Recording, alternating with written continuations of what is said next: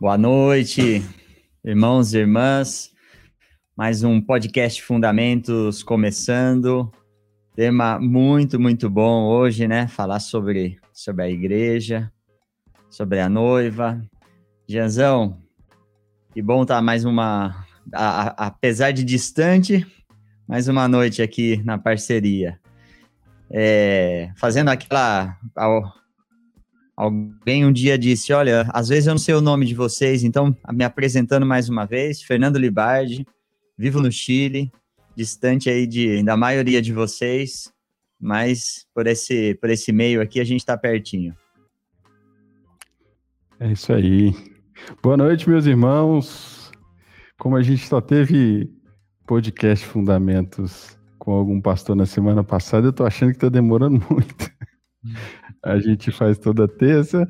E que bom estar tá aqui com vocês. Que bom estar tá aqui com você, Alemão. Que, tá, que bom que está mais uma noite aqui. A expectativa no meu coração é muito boa. Que o Senhor, em mais uma terça-feira aqui, encha o nosso coração de mais da presença dEle, da palavra dEle. Que o Senhor use esse tempo para nos alinhar com um propósito eterno dEle. Em nome de Jesus. É, vocês já sabem, esse comecinho é a hora de enviar o link para os irmãos, avisar que a gente já está online, é, espalhar o link aí na, nos grupos da igreja, nos grupos da família, para que a gente traga para cá o maior número de irmãos possíveis. Vocês já sabem que essa é, a gente tenta no máximo que a gente consegue trazer o maior número de interações de vocês para cá a gente quer que seja um bate-papo, uma conversa, é, e elas têm sido muito edificantes, né? Pelo menos para mim, eu acredito que para vocês também. Então, é importante vocês enviarem o link. Envia aí, gasta uns segundinhos para compartilhar esse link com os irmãos aqui.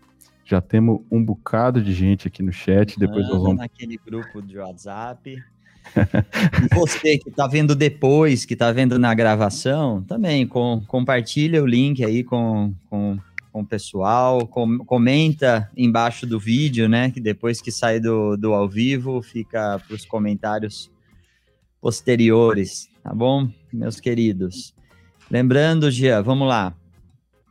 Falou do Instagram já você? Falei, não. Vamos lá, então. Falei. Segue a gente no Instagram, arroba podcast Fundamentos, tudo junto. Se inscreve, aqui embaixo tem o link do canal de cortes. Canal de cortes, para quem não sabe, é o, é o canal do podcast Fundamentos, onde a gente recorta partes importantes das falas dos, dos pastores, de perguntas interessantes, para que esses vídeos sejam curtos, possam ser possam chegar em momentos diferentes para pessoas diferentes. Então se inscreve lá também, é importante para o YouTube saber que aqui, esse conteúdo é interessante, aquele também. Se você está aqui, não é inscrito, aproveita. Aproveita esse cliquezinho rápido aí. Cadê aquele GIF animado, Gia, para incentivar ah, a inscrição, né? O Léo, cara, o Léo tá agora procurando esse GIF. E em alguns. Aí. Aí, ó. ó colocou. Ó. Boa, Léo. Aproveitando, então, falando, falando do. Aí a gente também tem um canal, um, uma sala no, no Telegram, Telegram. onde é mais, funciona mais como uma agenda. No Instagram a gente coloca mais coisas, coloca frases, coloca mensagem dos pastores. O Telegram funciona mais como uma agenda, mas ajuda vocês aí ficar acompanhar a gente de mais formas, né? Obrigado aí pela, pela equipe, mais uma vez.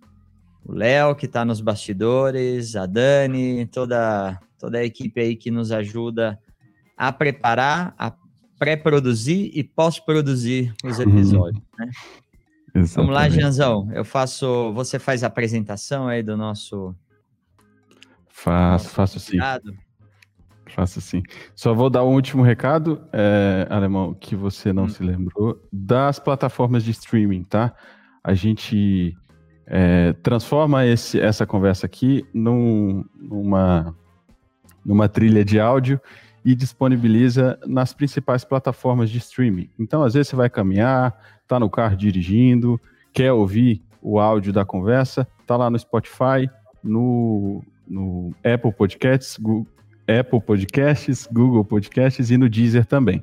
É importante lembrar que lá nessas plataformas vocês também podem seguir o podcast Fundamentos. E aí, cada vez que houver uma, um episódio novo, vocês são avisados, tá? É uma das grandes vantagens de seguir o, o, o canal aqui e o canal em qualquer plataforma é que vocês são avisados é, quando houver uma nova transmissão, tá? Bom, antes de, antes da gente falar da galera que está aqui, nós vamos chamar o nosso querido amigo Manuel, que aceitou estar é, tá aqui com a gente hoje, lá direto de terras norte-americanas. Vem para cá, Manuel. Vamos bater esse papo com a gente. Olá. Boa noite, meu amigo. Bem-vindo. Obrigado, obrigado pelo convite. Prazerão estar aqui com vocês e com essa turma toda que deve estar escutando aí. Esse canal de vocês está bombando. Eles estão fazendo um trabalho muito legal, muito jóia. Andei ouvindo algumas Obrigado. coisas aí. Parabéns para vocês, viu? Privilégio estar tá aqui. Para mim, privilégio. Amém. Uma honra. Amém. Que seja glorificado o nosso Senhor aí, né? Que, que seja. E se servir para para alguém ter um, um, conceito melhor aí, corrigir algum pensamento, se uhum. servir para que seja para uma vida, já, já teve o valor, né, já? É isso já, mesmo. Já valeu. Com certeza. Pessoal, ó, o Gia falou, o Manuel mora em Carolina do Norte, né, Manuel? Charlotte, Carolina do Norte. Charlotte, Carolina do Norte, Estados Unidos. Tem, tem uma boa um trabalho faz tempo lá que ele desenvolve, ele vai poder falar disso. Então, vocês já uhum. conhecem o formato, a gente vai bater um papo aí sobre o testemunho, sobre a conversão, Sim. e depois ele vai falar um pouco com a gente também sobre a igreja. Manuel, pedir para você uhum. orar, para a gente poder dar o pontapé inicial aí. Amém. Oremos então. Amém. Pai querido, que bom poder te chamar de Pai. Ah, Obrigado, meu Pai. Obrigado, Senhor. Eu posso estar nos abençoando aqui nesta noite. Tudo aqui seja feito para a tua honra e para a tua glória. Amém. Eu tenha misericórdia de nós, nos dê graça, Senhor, para cooperarmos com o Senhor e com a tua obra. Que o teu nome seja glorificado, que cada vida seja abençoada, seja edificada, Senhor. Em nome de Jesus. Amém. Amém. Bem, vamos passar pelo chat um pouquinho. Vamos lá, Alemão. vamos lá. Vamos aquecer. Teve um bocado de gente que entrou cedo aqui, ó. Calma lá. Antes da gente começar, a Fátima Ramos já estava aqui, ó. Fatinha. Fátima Saudade. Leia, leia. Tem que ler para quem tá, quem, quem vai nos ouvir depois. Exato. Manuel, homem de Deus amado, respeitado por toda a igreja aqui nos Estados Unidos, você é muito especial para todos nós de Westboro. Westboro. Eu não sei se eu falei certo. Falou que... Westboro, é isso mesmo. vamos, vamos mais aqui. Rogério Brito. Boa noite, amados. Na expectativa da palavra desse irmão precioso, já fui muito edificado pelas suas ministrações. É o Rogério Brito. Um abraço, Olha quem está. Olha quem está aqui com a gente, o, um amigo seu, Ramon, o Manuel. Até falei o nome dele. Ramon Brusinski. Amigão do peito. Teve aqui com a gente também, o Ramon. Aí Vamos, ele, ele, completou aqui o Ramon, ó, Jean, deixa eu colocar esse Vai. aqui, ó. Arrebenta, Manolo, meu querido. Ai, Ramon, tinha que ser o é. Ramonzinho mesmo. É uma figura. Ó, Beijo, nós... amor. Beijão, amor. Nós temos uma, uma coisa em comum, né, Manuel? Nós, eu, você e o Ramon, nós somos mineiros, cara. É. Ele é o ET de Varginha, então desde que foi para a Inglaterra, ficou faltando lá Estou procurando é ele nunca, nunca, mais aconteceu nada naquela cidade. É. um abraço para os irmãos de, de Varginha. Tem, eu conhecia é. o Fábio, era de Varginha. Faz tempo que eu não vejo uhum. o Fábio. Vamos lá, vamos passar por mais algumas mensagens. Obviamente, você sabe, irmãos, a gente não consegue colocar todo mundo. A Isabel Ruivo, Cássio e Isabel de Atibaia, como sempre, esses aí são os que nos acompanham. Tem, tem mais horas de voo do que a gente mesmo aqui nesse negócio. É, a Dolores Santos, de Salvador, na Bahia. É, quem mais está aqui? Vamos ver. A Dani Aguiar, boa noite, direto de Maryland. Ah, sim. Vamos ver. Ó, eu tenho que colocar uma mensagem aqui. Eu vou achar ela. Pera lá. Será que eu vou achar? Ou se ela se perdeu? Qual era? Ah, de um amigo meu aqui, cara. Que mandou essa mensagem. Calma lá. Ih, alemão. Perdi, será? De quem? Fala de quem? o Rafael, cara. O Rafael Moraes. Não, não ouvi do Rafael.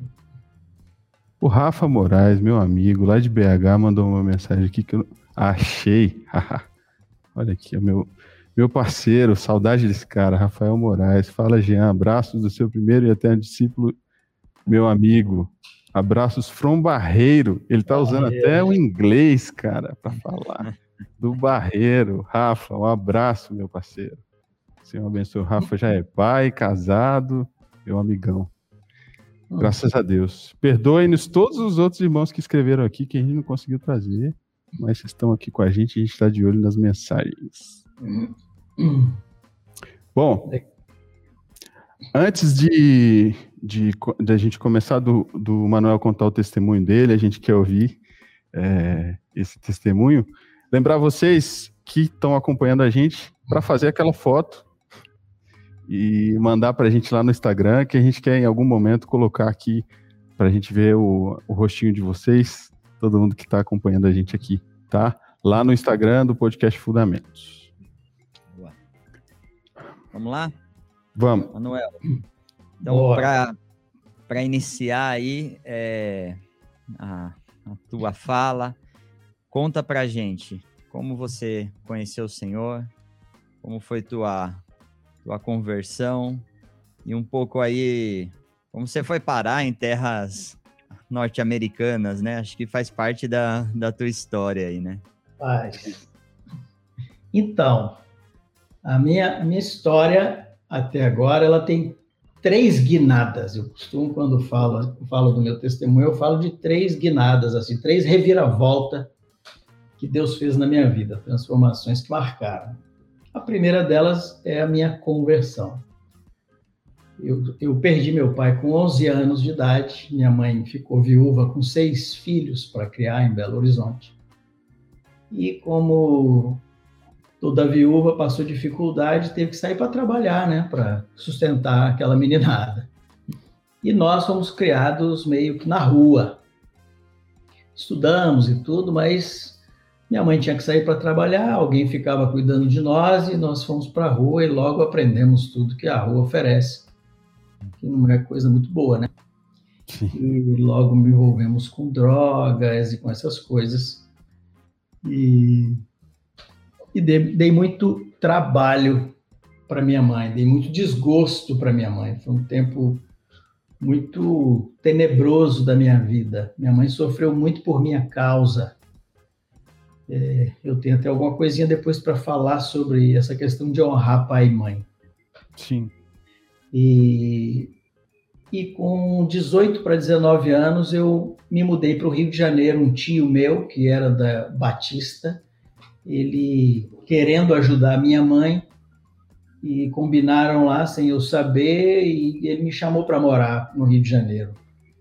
E naquela época eu estava muito envolvido com o mundo mesmo, querendo mais e mais do mundo. Pensei, Belo Horizonte está ficando pequeno, Rio de Janeiro vai ser melhor porque eu estou querendo. Então eu arrumei as minhas malas e fui embora para o Rio de Janeiro. Morei um tempo com esse meu tio, trabalhei e depois alugamos um apartamento, depois minha mãe voltou, foi morar lá com meus dois outros irmãos, os mais novos. Eu sou o quinto de seis, né? Então foi morar lá o, o quarto, o quinto e o sexto, os três mais novos. Mas logo que cheguei no Rio de Janeiro, antes de eu conseguir me enturmar, né? Eu levei comigo na minha bagagem um, um estoque de maconha para eu poder sobreviver lá, né? até me enturmar, conhecer as pessoas que eu não conhecia ninguém. Mas é, eu não consegui nem terminar com isso, porque logo nos primeiros meses conheci uma pessoa. Meu tio falava muito para mim, me levava para a igreja, eu ia para lá, mas não, não, gostava muito, não gostava muito de ouvir, eu estava buscando outra coisa, não estava buscando Deus. Mas conheci uma menina no trabalho, a Fal, e ela foi e me chamou para ir para um retiro de jovens. Eu vou dizer assim, só pode ser Deus, porque meu primeiro carnaval no Rio de Janeiro eu aceito ir para um retiro de jovens, não é possível. Deus mesmo, né? É, e eu não sei explicar. Eu fui, eu fui para esse retiro, eu caí nesse retiro. Eu não tinha interesse nenhum nessa menina. Né? A gente é amigo até hoje. Nunca a gente teve interesse. Mas eu fui. E, e lá no retiro, resumindo, né, tem um, um, um tinha um programa chamado A Sós com Deus. Esse programa você pegava uma Bíblia e ia para um canto pela manhã, antes do café da manhã, antes de começar as programações. Eu não tinha Bíblia, não lia a Bíblia, não sabia o que era a Bíblia direito. Então ela me emprestou a Bíblia dela. Eu peguei a Bíblia dela e fui para um canto. E lá eu falei, agora o que eu faço com isso? Eu não sabia nem que tinha Velho e Novo Testamento, não sabia onde começar, o que fazer ali. Mas eu peguei a Bíblia e abri a Bíblia assim. Eu abri a Bíblia, a Bíblia caiu em Romanos, caiu em Romanos no capítulo 8. Eu comecei a ler e logo cheguei naquela parte onde fala que nada nos separará do amor de Deus que tem em Cristo Jesus. Eu não sei explicar muito bem o que aconteceu, porque foi algo sobrenatural. No momento em que eu ia lendo sobre isso, eu lembro até esse período, depois desse período, eu lembro da minha vida começar a passar na minha frente e eu comecei a enxergar toda a minha vida de pecado, me veio uma convicção de pecado muito forte. E eu larguei aquela Bíblia e comecei a pedir a Deus que tivesse misericórdia de mim. Deus tem misericórdia de mim e naquele momento ali eu assinava talvez qualquer coisa que Deus apresentasse para mim para eu sair daquela situação. Era como se eu tivesse de pendurado por um fio nas mãos de Deus e aqui embaixo o fogo do inferno ardendo. E eu desesperei, comecei a chorar e ajoelhei e eu berrava pedindo a Deus para me perdoar, me perdoa, me perdoa. E eu falava, eu vou entregar minha vida para o Senhor, eu vou te servir, eu vou fazer o que quiser, me perdoa, me perdoa. E fui inundado por essa convicção de pecado, por esse desespero, por esse pânico, uma certeza de que eu estava sendo condenado ao fogo do inferno naquele momento, eu fui inundado por uma paz, um alívio, um perdão. Eu não não sei explicar, o meu sentimento mudou completamente. Eu me senti perdoado e eu comecei ali a agradecer a Deus. Obrigado, Deus, que o Senhor me salvou. Obrigado, que o Senhor me livrou do inferno. Que o Senhor me deu uma chance, o Senhor me perdoou. E levantei em prantos ali, fui lá conversar com as pessoas, os líderes, e lá falei para eles: eu quero entregar minha vida para Jesus, o que, que eu faço? E eles, mal orientados, né? Disseram: ah, quando a gente voltar do retiro na igreja, vai ter um pastor de fora, ele vai estar pregando, aí vai fazer um apelo, você vai lá na frente e entrega a sua vida para ele. Uhum. Aí eu fiquei esperando. Já quase uma semana para entregar minha vida para ele. Ah, engraçado. Mas Deus sabe que eu tinha entregado minha vida para ele naquele dia ali. Quando chegou o dia, o pastor fez o apelo, eu não sei nem o que ele pregou, eu só estava esperando esse momento que ele ia chamar alguém para eu ir lá na frente e eu fui o primeiro a chegar. E cheguei lá na frente, me entreguei ao Senhor. E foi uma transformação. O Espírito Santo transformou minha vida completamente. Desde cortar cabelo, jogar música fora. Eu, eu tinha, naquele momento, lá no retiro, um cigarro de maconha no meu bolso. Ali eu joguei ele fora. Quando cheguei em casa, eu fui atrás do onde eu guardava, eu tinha lá levado 50 gramas, eu fui lá, peguei aquilo e joguei no vaso e dei descarga. Ninguém sabia que eu tinha aquilo. Ninguém sabia. Só o Espírito Santo. Sim. E ele foi me mostrando essas coisas e eu fui desfazendo e foi uma transformação uh, gigante na minha vida. Foi um testemunho para muita gente, foi uma, uma benção, graças a Deus, porque eu não estava procurando Deus, mas eh, eu percebi que Ele estava me procurando. E ali a gente se encontrou. Eu tive um encontro com Cristo. Foi o meu primeiro encontro com Cristo ali. Amém. Aí entrei para a Igreja Batista, né? Entrei para a Igreja Batista, era uma igreja batista tradicional. E a gente entra com muita sede, com muito, muita, muito gás, a gente vem do mundo, eu vim do mundo, eu não estava buscando o mundo mais, eu estava já entendido e deixei o mundo. Mas quando eu comecei a entrar para a igreja e ver as coisas funcionando, aí eu vi as coisas na Bíblia e ia perguntar e o pessoal começava a me explicar que não era bem assim, não, isso não é bem. Conclusão, a gente acaba entrando numa coisa que já é uma forma, e você acaba se moldando essa forma, e se, aqui, se você cai num grupo morno, você vai ficar morno. Você começa a imitar, você vai se vendo qual que é o seu limite, eu posso fazer isso, não posso fazer isso, não, o pessoal aqui faz isso, o pessoal aqui não faz isso. Então você, você vai aprendendo a ser crente. Uhum. E eu fui aprendendo. E fui aprendendo e passou um tempo eu estava morno. Eu estava morno também. E, e muito insatisfeito. Porque eu pensava, eu não deixei o mundo para isso. E eu saio do mundo para vir para a igreja, eu chego na igreja, eu vejo pessoas querendo o mundo isso foi uma contradição muito grande para mim, foi um conflito. Eu não saí da igreja para querer mundo. Agora eu estou aqui junto com alguns jovens, tem um bocado de jovem aqui que quer o mundo. Hum. E eu, como é que eu faço? Eu fiquei naquele negócio. Um belo dia tinham. Aí já passaram anos, né? Não vou tomar o tempo todo de vocês. Passaram anos e um belo dia colei com um grupo. Eu sempre andei muito com músico. Eu sou um péssimo músico, não toco nada.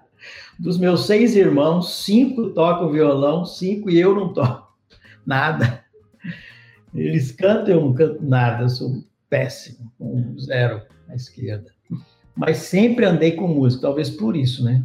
Tive o retaguarda deles. Então, sempre me envolvi com músicos, com amigos músicos, me envolvi com o grupo da a banda da, da igreja, mais tarde chegamos a gravar disco, eu fui empresário deles, é um bocado de, de movimento aí na igreja evangélica, com banda, com música, essas coisas. Mas esse grupo tinha um, uns irmãos que também estavam na mesma sede que eu, eles queriam mais, e eles me chamaram para um retiro, outro retiro de carnaval, que eles queriam só um grupo pequeno, não ia com a igreja toda, a igreja era grande, tinha como 800 membros na igreja, então e é um grupinho de 20 buscar Deus. Eu falei, ah, eu quero isso, eu quero ir com vocês. E eles me colocaram nisso. Nessa época eu já namorava Mary, que hoje é minha esposa, mas meus filhos, e a avó do meu neto, dos meus netinhos, que eu tenho mais. Aí o que, que acontece? É, nós fomos para esse retiro. Tem uma coincidência no Rio de Janeiro lá que o primeiro retiro foi em, em Nova Friburgo, naquelas montanhas ali. E o segundo retiro foi em Cachoeiro de Macacu, que é do lado de Nova Friburgo, praticamente, na mesma montanha. E fomos para lá. E lá, na primeira manhã, eu, reunido de, em oração com os irmãos, esses irmãos que estavam lá, eu levei a Meire, Meire veio de Belo Horizonte, porque ela morava em Belo Horizonte ainda. Levei ela para o retiro, ela foi comigo. E lá eu comecei a ver esses meus amigos falando em línguas. Eu não sabia o que era isso, eu não entendia muito bem desse negócio. Meire ficou apavorada, começou a chorar. Nós queríamos ir embora. Falei, que aonde a gente se meteu? Vamos embora daqui. E foi uma experiência inicialmente assim muito ruim. Mas é, nesse retiro, Deus foi nos quebrando, foi nos quebrando, e nesse retiro nós ah, fomos batizados no Espírito Santo, tanto eu quanto o Meire e aquele grupo todo. Tem muitos detalhes aí, muitas experiências sobrenaturais. Tem uma que eu sempre gosto de contar ela, porque ela foi uma experiência muito marcante na minha vida é que um grupo, na primeira madrugada, eles foram buscar Deus no monte, subiram um monte lá. Eu fiz muito isso, acho que vocês também devem ter feito. Isso. Subi muito monte para buscar Deus, fiz muita vigília. E, e esse grupo foi buscar Deus nesse monte. Quando eles desceram, eles falaram: Ó, Deus falou com a gente lá em cima.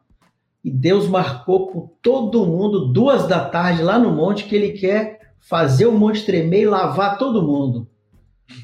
Aí, meu querido, para um batista, na situação que eu estava, eu só não fui embora porque não tinha jeito de ir embora, não tinha condução para ir embora, um ônibusinho levou a gente. Não tinha ido embora dali, não tinha tomado nem café, né? Eu e meio. Mas não tinha jeito, ficamos ali. Falei, meu Deus do céu, onde eu fui me meter? Mas estávamos juntos já, quando foi dando assim uma e-mail, eles começaram, gente, vamos arrumar, vamos arrumar, não pode atrasar não, Deus marcou duas horas. Eu falei, Jesus amado. Mas fomos, duas horas, estamos começando a subir o um monte lá para cima, aquele sol, Rio de Janeiro, fevereiro, carnaval. Pegamos lá em cima, eles tinham botado umas pedras, nós sentamos, pegamos um violão, o povo começou a louvar. Quando eu olho, o tempo começa a fechar. Eles guardam o violão, aí tempo dá aquela segurada, a pouco tira o violão, aí começa a fechar e fecha rápido. E as nuvens cobriram aquele monte todo, que a gente não via mais lá embaixo. A gente estava como nas nuvens, não dá mais para ver lá embaixo. E começou a, a dar trovão. A sensação que nós tínhamos é que estava tremendo o monte e começou aquela chuva e lavou todos nós ali. Nós fomos todos molhados. Tem uma Bíblia dessa época que era vermelha, ela, ela é toda manchada, molhou nossas roupas, molhou o violão, molhou tudo. E naquela hora nós não demos conta do que estava acontecendo, eles louvaram e tal. Aquela chuva passou, nós descemos. Quando a gente desceu, que eu fui me dar conta que Deus tinha marcado duas horas, que ia fazer o monte tremer, e que ia nos lavar todos ali. Uhum. E assim, uma, uma atrás da outra, Deus foi me quebrando, quebrando o Meire. E, e nós um dia fizemos um, um desafio com Deus. Nós falamos, nossa, Senhor, nós estamos confusos, nós não sabemos o que fazer, mas se isso é do Senhor, nós queremos também.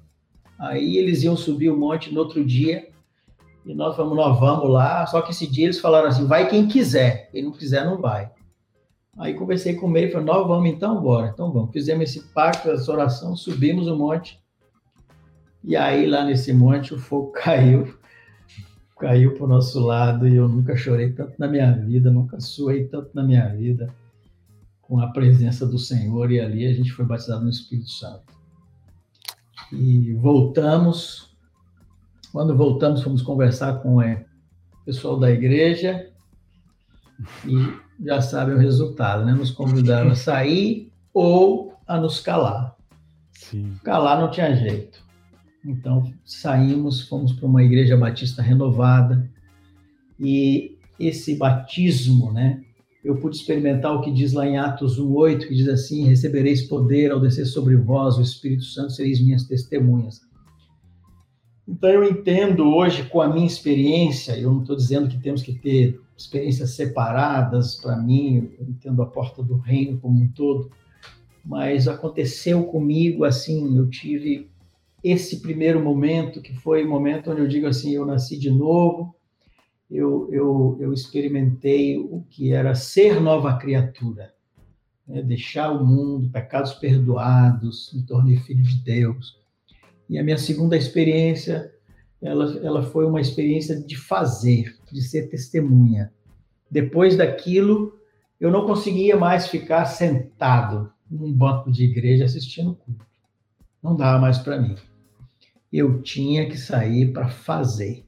Não bastava ser crente, eu tinha que uhum. trabalhar. Então foi um, um batismo de serviço, um batismo de sair, de ser enviado, de, de ser testemunha até os confins da terra essa igreja que a gente foi era uma igreja bem pequena, tinha seis jovens só, era uma igreja em construção, bem pequena mesmo. Nós chegamos um grupo de 17 jovens. E com esses 17 jovens tinha uma banda no meio. Então, para a igreja foi assim, aquela benção. Sim. E nós começamos a envolver com a igreja sempre na linha de frente, sempre na linha de frente com os jovens. Com um ano, a, a, a juventude da igreja eram 100. Uau. Um ano de trabalho, evangelismo, praça, né? É, favela, ar livre, dando testemunho, pregando, culto no lar. É, no Rio de Janeiro, dia 31 de dezembro, íamos para a praia para virar a noite, tocávamos e pregávamos, expulsava demônio e toda aquela coisa que a gente fazia todos os anos ali na virada do ano. Então foi um, um, tempo muito intenso, de muito serviço ao Senhor, de muito trabalho mesmo ao Senhor. Ah, eu, eu, vivia por conta da obra. E, e paralelo a isso, eu, tinha, eu fui crescendo também no meu trabalho. Eu, eu fui crescendo e alcancei um, um, um bom nível no meu trabalho. É, eu consegui é, ganhar o suficiente para sustentar minha casa, sustentar minha mãe, e me tornei ali arrimo de família. Fomos morar juntos, né? Todos. Depois minha mãe se converteu, depois meu irmão Marcelo se converteu, depois meu irmão mais novo, também Braço, se converteu, e depois é, outros foram se convertendo é, quando eu me converti. E e aí o que aconteceu? Eu não fiquei mais é, em paz de trabalhar secularmente. Uhum. Deus foi me tirando o prazer.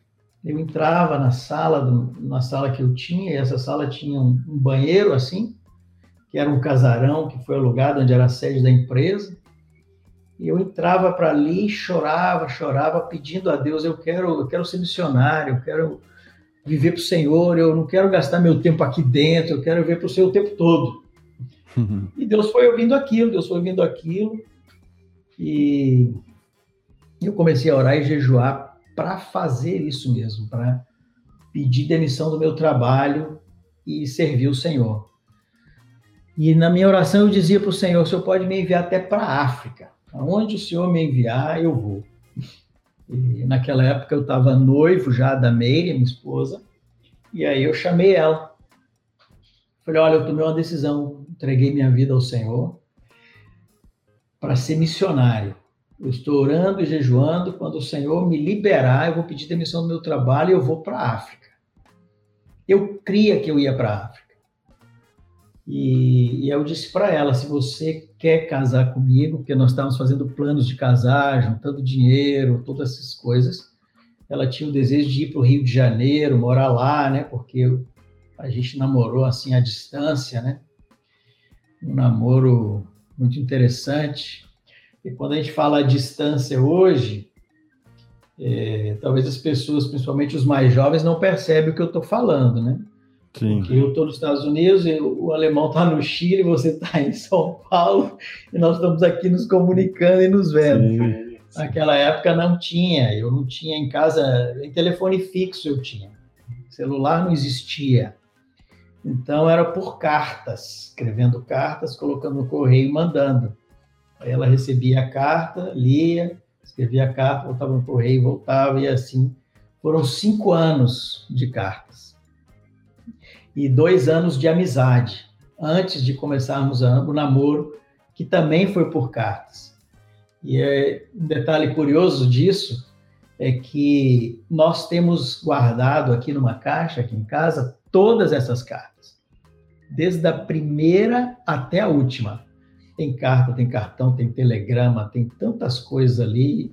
E a Meire teve o trabalho de pegar, porque eu guardei todas as minhas, ela guardou todas as dela, e a Meire teve o trabalho de pegar e colocar tudo em ordem. E já lemos elas várias vezes, nossos filhos Legal. leem. E é muito interessante ver essa história aí nas cartas. Mas aí eu dei o checkmate nela, né? Falei, você quer ir comigo para a África? Nós seguimos. Se você não quer, nós vamos terminar, porque realmente eu já entreguei minha vida ao Senhor. Isso é uma decisão feita. Aí ela queria me responder logo. Eu falei, não, não precisa. Eu estava com medo de ganhar ou um não, né? Ele falou, não, vai orar, vai orar primeiro, vai jejuar, não responde Calma. assim. Ela, não, mas eu quero responder já, estou pronto e tal, já tenho a resposta. Eu falei, não, espera. Aí ela respondeu, e graças a Deus ela respondeu que sim, que ela iria. É... E aí vai entrar a parte que eu vim para cá. Sigo? Pode seguir, pode seguir. Então, então é, eu coloquei algumas confirmações do Senhor sobre o meu trabalho. O Senhor então foi, me chegou o momento, ele me confirmou tudo e eu realmente pedi demissão do meu trabalho. Quando eu pedi demissão do meu trabalho, eu tinha algumas portas assim, mais ou menos abertas para eu ir para a África, porque era esse o meu destino, era lá que eu queria. E então é, eu pedi demissão do trabalho e comecei a trabalhar em, em, função disso. Só que as portas foram fechando, as portas não, não abriram, todas elas fechando uma após a outra.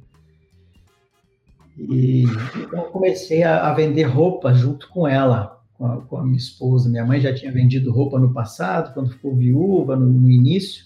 Pegava roupa em pronta entrega, vem, botava nas malas, vendia de casa em casa minha mãe me falou: Não, posso ajudar vocês, vocês fazem isso e tal. e minha mãe deu as dicas e nós estamos fazendo e começamos a vender roupa. Comprava no Rio, vendia em Belo Horizonte, comprava em Belo Horizonte, vendia no interior de Minas, eu no Rio também. E assim fomos nos sustentando, fui me sustentando. Por quase dois anos ainda fiquei no Brasil. Depois que eu pedi demissão do meu trabalho, que eu larguei tudo para ficar, para dizer para o senhor, eis-me aqui, envia-me a mim mas a gente sabe que tudo é no tempo do Senhor, né? Nunca coisa Sim. acontece no nosso tempo. E Deus me provou nisso. Então eu tinha um dinheiro guardado, deixei ele na poupança, esperando o momento de ir. Conclusão: é, as coisas não aconteciam para a África e abriu uma porta para os Estados Unidos. Como que essa porta se abriu? Interessante esse detalhe, porque é, Meire morava em Belo Horizonte, eu morava no Rio de Janeiro. A gente não tinha essa comunicação assim rápida. Sim. E ela tinha saído de férias com a família para o Espírito Santo, como todo bom mineiro, Nova Almeida. Quem nunca fez isso, né? É, Sendo mineiro. Quem nunca fez? Qual mineiro que nunca fez, atira a primeira pedra. Mas é isso. Então, uh, ela foi e voltou. Eu, e eu, por alguma razão, fui a Belo Horizonte. Eu ia, às vezes, Belo Horizonte a trabalho. E eu fui a Belo Horizonte, chegando no na rodoviária, eu encontrei o namorado da irmã da Meire, da minha esposa. E ele estava lá, eu falei, ué, o que você está fazendo aqui? Ele falou, estou esperando as meninas, que era a Meire e a irmã. Eu falei, ah, mas elas vão chegar, elas não estão de férias? É, mas vão chegar agora. Então, assim, eu cheguei na rodoviária, vindo do Rio, ele estava lá, e as meninas iam chegar. Esperei com ele e aí fomos embora. Foi uma surpresa agradável, não tinha nem plano de ver Meire. Fomos para casa da Meire e e aí o que, que aconteceu lá? Nós estávamos lá, uma pessoa de Massachusetts ligou para lá, um jovem que era amigo do irmão da Meire tinha ido para os Estados Unidos, ele se converteu e ele estava é, ligando para lá para falar com o irmão da Meire. O irmão da Meire não estava, ele começou a falar com ela. E acabou esse telefone na minha mão. E alguém falou para eles lá que a gente estava querendo ir embora para o Brasil e para a África e tudo. E ele, não, vocês têm que vir para cá, aqui tem uma comunidade brasileira grande, aqui precisa. Não, vocês têm que vir para cá, vem, vem. E começou aquela insistência. E eu acabei falando com ele, vamos orar, vamos orar. Mas Estados Unidos na minha lista era o último. Eu sempre tive mais o um coração para os pobres e não para os ricos. E sempre tive muita rejeição à soberba americana, as coisas importadas, materialismo, consumismo, tudo, tudo isso, né? Talvez lá da minha herança de mundo mesmo, né? Aquela época que a gente usava só uma calça jeans e uma camisa de malha branca e a gente não se importava muito com moda, com badulac, né? Até hoje a minha a minha melhor, a minha roupa preferida é uma camisinha de malha. Se deixar eu só uso isso, não uso outra coisa. Mas o que, que acontece? Falei, vamos orar, desligamos o telefone, passa algumas horas, outra pessoa de Massachusetts liga para lá. E era uma amiga do irmão da Mary, que tinha ido para os Estados Unidos, e lá se converteu e ligou para falar de Jesus. E aí fala com as meninas e o telefone cai na minha mão de novo, do mesmo jeito, mesmo dia. Eu falei, meu Deus, e ela vai e fala, não, porque precisa aqui, isso, tem uma comunidade brasileira aqui em Framingham, em Massachusetts, e isso, isso. Aí a teninha acendeu, né? Sair, né? Muito embora eu não quero, estava mais para Jonas do que para qualquer outra coisa. Mas assim, vamos orar então, vamos orar. E começamos a orar. E coloquei várias confirmações diante de Deus. E Deus foi confirmando todas elas naquela época, para minha tristeza. Mas, assim, a última confirmação que a gente colocou era o visto. Falei, olha, nós precisamos agora passar pelo visto, porque se, enquanto não tiver visto, a gente não pode planejar nada. Sim. E aí colocamos a confirmação do visto. E, de novo, não tem essas informações de internet, de nada. Aí peguei, marcamos um dia, Meire foi para o Rio de Janeiro, nós fomos para o consulado pegar visto com nossos passaportes e não sabia de nada. O guarda perguntou: cadê sua foto? Eu não sabia que precisava de foto. Aí falei: ele espera aí que eu vou lhe tirar uma foto e volto. Aí, ó, se você chegar 10 horas aqui, eu te deixo entrar. Voltamos. Era uma falta de informação e também uma falta de preparo, né? Mas eu não estava ali buscando tirar o meu visto, eu estava ali buscando saber se Deus queria que eu fosse para os Estados Unidos. Porque para mim era a minha resposta o sim do visto era o sim de Deus. Assim uhum. nós estávamos orando naquele período. Então eu fui bem despreparado mesmo. Não de propósito, mas foi despreparado.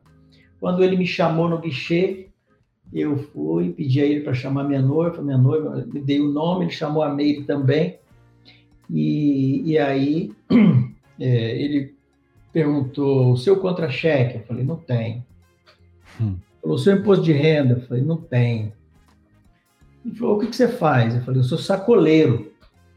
E como assim? Ixi. Ah, eu compro roupa na pronta entrega Ixi. e vendo. Compro em Belo Horizonte, vendo no Rio de Janeiro, no interior, compro no Rio de Janeiro, vendo lá em Belo Horizonte. E ela? Ah, ela está terminando a faculdade, formou agora em psicologia e tal, e me ajuda também. A gente está casando e nós estamos indo para lá. Aí ele falou assim: Você já saiu do Brasil alguma vez? Eu falei, nem no Paraguai. Hum. Ele falou, ok, volta aqui quatro horas da tarde. Aí eu fui embora para Belo Horizonte com a Meire, pedi minha mãe para pegar o visto para mim no outro dia. Aí minha mãe foi lá pegar o passaporte, quando ela chegou, eles tinham nos dado o visto B1, B2, quatro anos. Aí eu falei, é, Meire, agora já era, agora... Eu acho que era de Deus mesmo, hein, Manuel? É, imagina, pessoas assim, difícil pegar o visto, né? Sim. Mas então isso para mim foi uma confirmação para nós, né? Então nós começamos a nos preparar para ir para os Estados Unidos. Casamos, eu casei no sábado, e vim na quinta-feira seguinte para os Estados Unidos. Viemos de lua de mel. Quando chegamos aqui, essa moça que tinha ligado é, foi quem a gente conseguiu com o contato, o outro a gente perdeu o contato. Nunca encontrei esse homem, esse rapaz que ligou até hoje. Mas essa moça a gente fez contato e quando nós estávamos chegando, ela disse que não ia poder nos receber. Nós estávamos em New Jersey pegando um trem para Boston, íamos chegar uma da manhã e ela nos dá essa notícia porque ela teve problema no apartamento e ela teve que entregar o apartamento, estava morando de help na casa de alguém e que ela tinha pedido um amigo dela para ir buscar a gente lá e que ele ia levar a gente para casa dela. Ou seja, nós estávamos com uma semana de casado, ainda de lua de mel. Esse rapaz nos buscou, levou para casa dele, um apartamento que ele tinha, era um estúdio. É, estúdio no Brasil. É kitnet, né? No Brasil uhum. fala que é Isso. sala, cozinha, banheiro. Sim. Ele morava num, numa kitnet com uma senhora. Ele era casado, a esposa e os filhos moravam no Brasil e ele estava lá fazendo dinheiro para para voltar. E morava com essa senhora, que era uma viúva e tal. Conclusão: nós fomos para a casa dele, para esse estúdio lá, essa kitnet, para morar. E os nossos primeiros meses ali foram, assim, difíceis nesse sentido. Eu tenho que tirar o chapéu para minha digníssima esposa, companheira, de todas as dificuldades que ela passou. Ela realmente foi a, a mulher que Deus preparou para encarar esse desafio comigo, né? E naqueles dias ali, naquele apartamento, dormíamos os quatro na sala. Não tinha quarto. Então dormia ele, dormia a senhora, dormia eu e a Meire mais pro canto assim, no, no edredom. E assim nós começamos. A gente tinha muita convicção naquele momento de que Deus estava nos levando para ali. Depois alugamos um apartamento de um quarto em cima, no segundo andar. Ele falou: Olha, vocês quiserem continuar morando com a gente, a gente gostou de vocês, a gente pode dividir um apartamento de um quarto, vocês ficam no quarto. E a gente continua na sala. Falei, então vamos embora. Eu não tinha muitas opções, não, sabe? Uhum. E aí foi aceitando, né?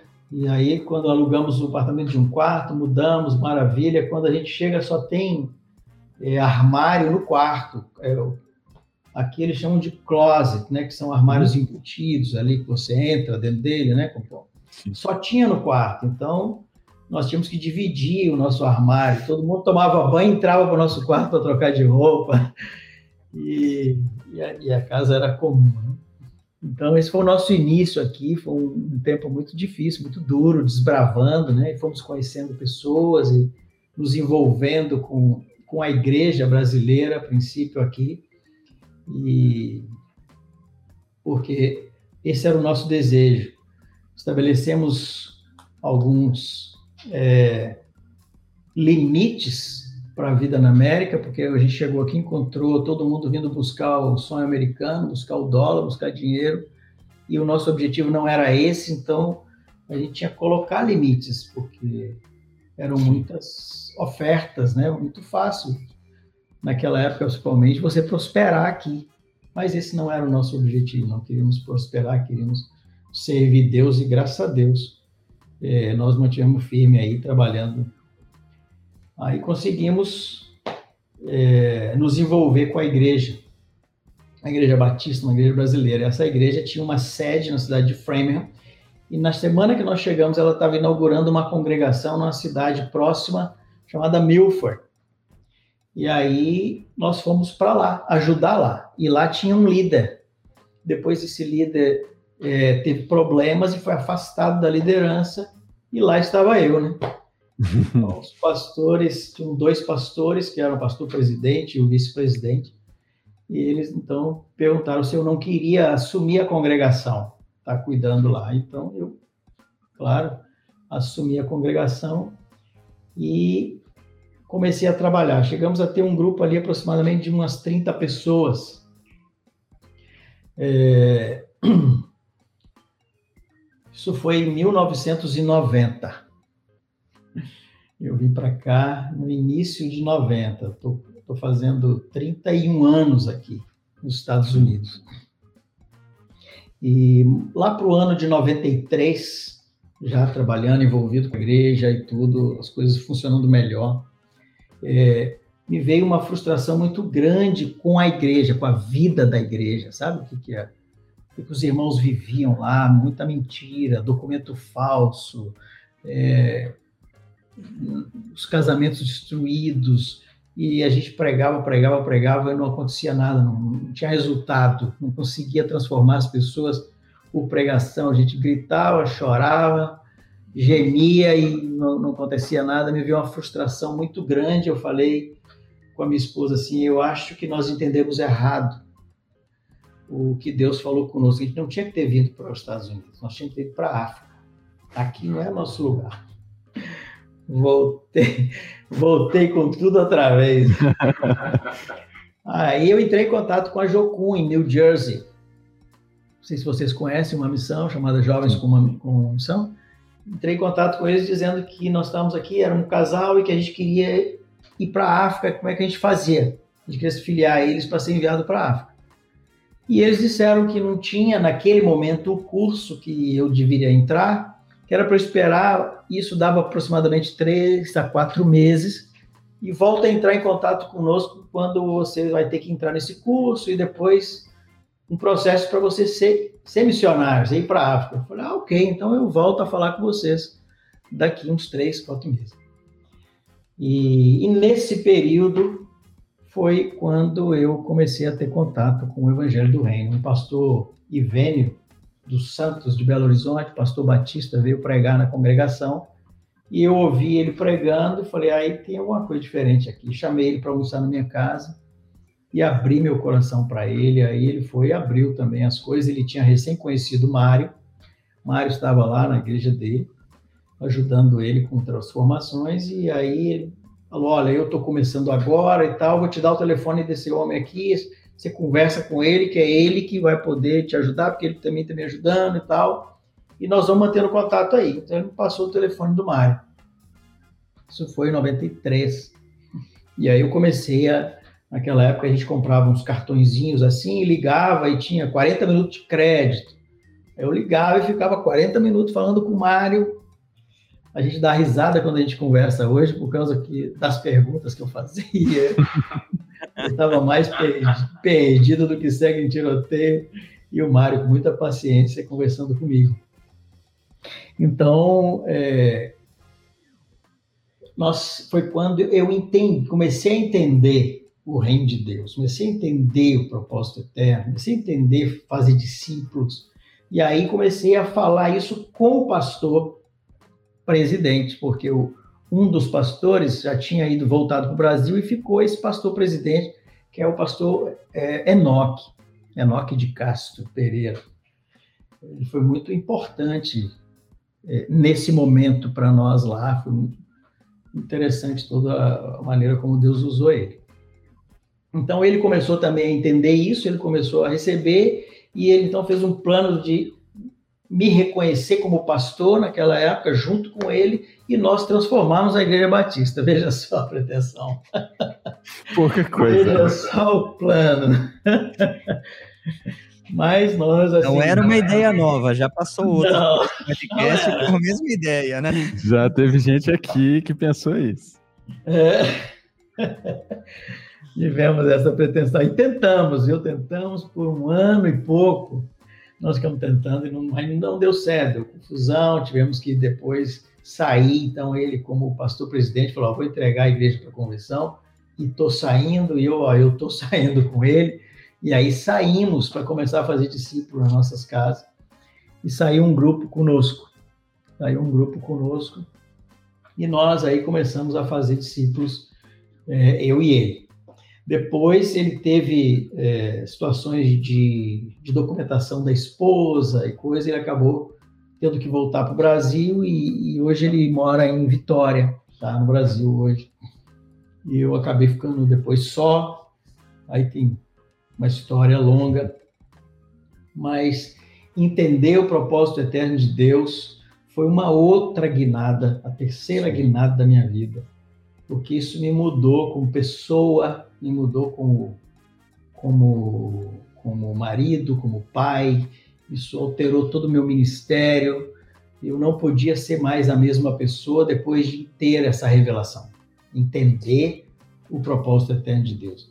Eu costumo dizer assim que aquela parte do arrependimento, renunciar tudo, tomar a cruz, perder a vida, isso aí eu já tinha feito. Eu já estava, a minha disposição era de ir para a África. Eu, eu não estava preso mais, já tinha deixado meu país, minha parentela, meus amigos, meu trabalho, meu futuro, minha carreira, meus planos, tudo, isso já tinha deixado. Até a noiva entrou na fila também, né? Oi? Até a noiva tinha entrado na fila também, né? Até ela eu botei no altar. Deus é que devolveu. pois é, mas, é, e, mas, mas me faltava direção me faltava direção.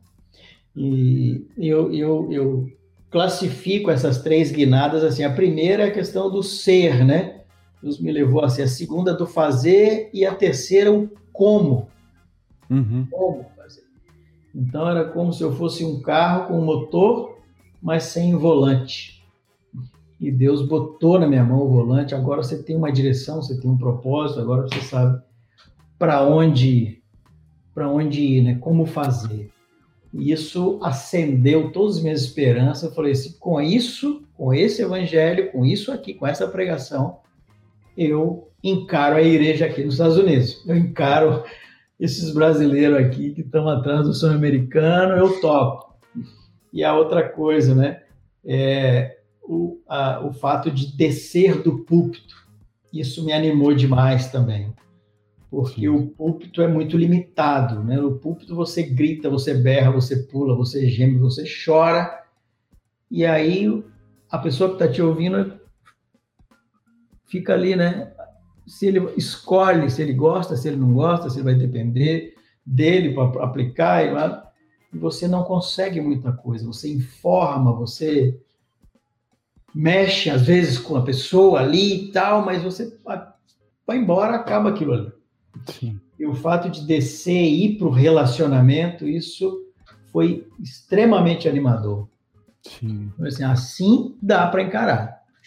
E aí eu desisti da Jocum, não falei mais nisso. Quando foi meados de 94, a gente deixou a Igreja Batista e começamos a fazer discípulos em Massachusetts. Amém. Ei, testemunho bom, hein? É, Senhor é tá bom, bom demais. Dava para ouvir mais duas horas só do testemunho aqui, né? Não, Ó, isso... É, essa é a versão masculina, é. porque a versão é. feminina da Mary, ela tem uma riqueza de detalhes que você não tem noção. Ai, ai, ai. Tá vendo? ó, quem tá aqui, ó, passou para te dar um abraço. Aí, Gil. Passando aqui para deixar um abraço pro meu amigo. Legal, Gilberto. demais. De Lins. É, Manu... Ah, vai. Fa fala, Alemão. Vai, vai você. Não, só, só colocando aqui. Alguém perguntou de uma administração aqui, ó, já, Janiel Sampaio, mas acho que o pessoal do chat aí já resolveu, né, Janiel? Eu, é, mas depois eu a gente passa aqui por interno pro, pro Manuel também, tá bom? Hum. Ó, outro. Aí, ó. Eu ia clicar, você clicou. BT! o Beto. Eu chamei de BT. Eu vi a live de vocês aí, gostei demais do podcast. Eu, eu tinha te perguntado, né, Jean? Você já tinha desviado, mas ele não desviou, não, viu? Ele tá alinhadinho ali, né, Beto? segue nesse caminho aí, Beto. Gostei demais. Saudades do meu pastor, o Beto escreveu. É, Manuel, é, para mim, nós já estamos dentro do tema faz tempo, né? É, desde, a, desde que você começou a contar do seu testemunho.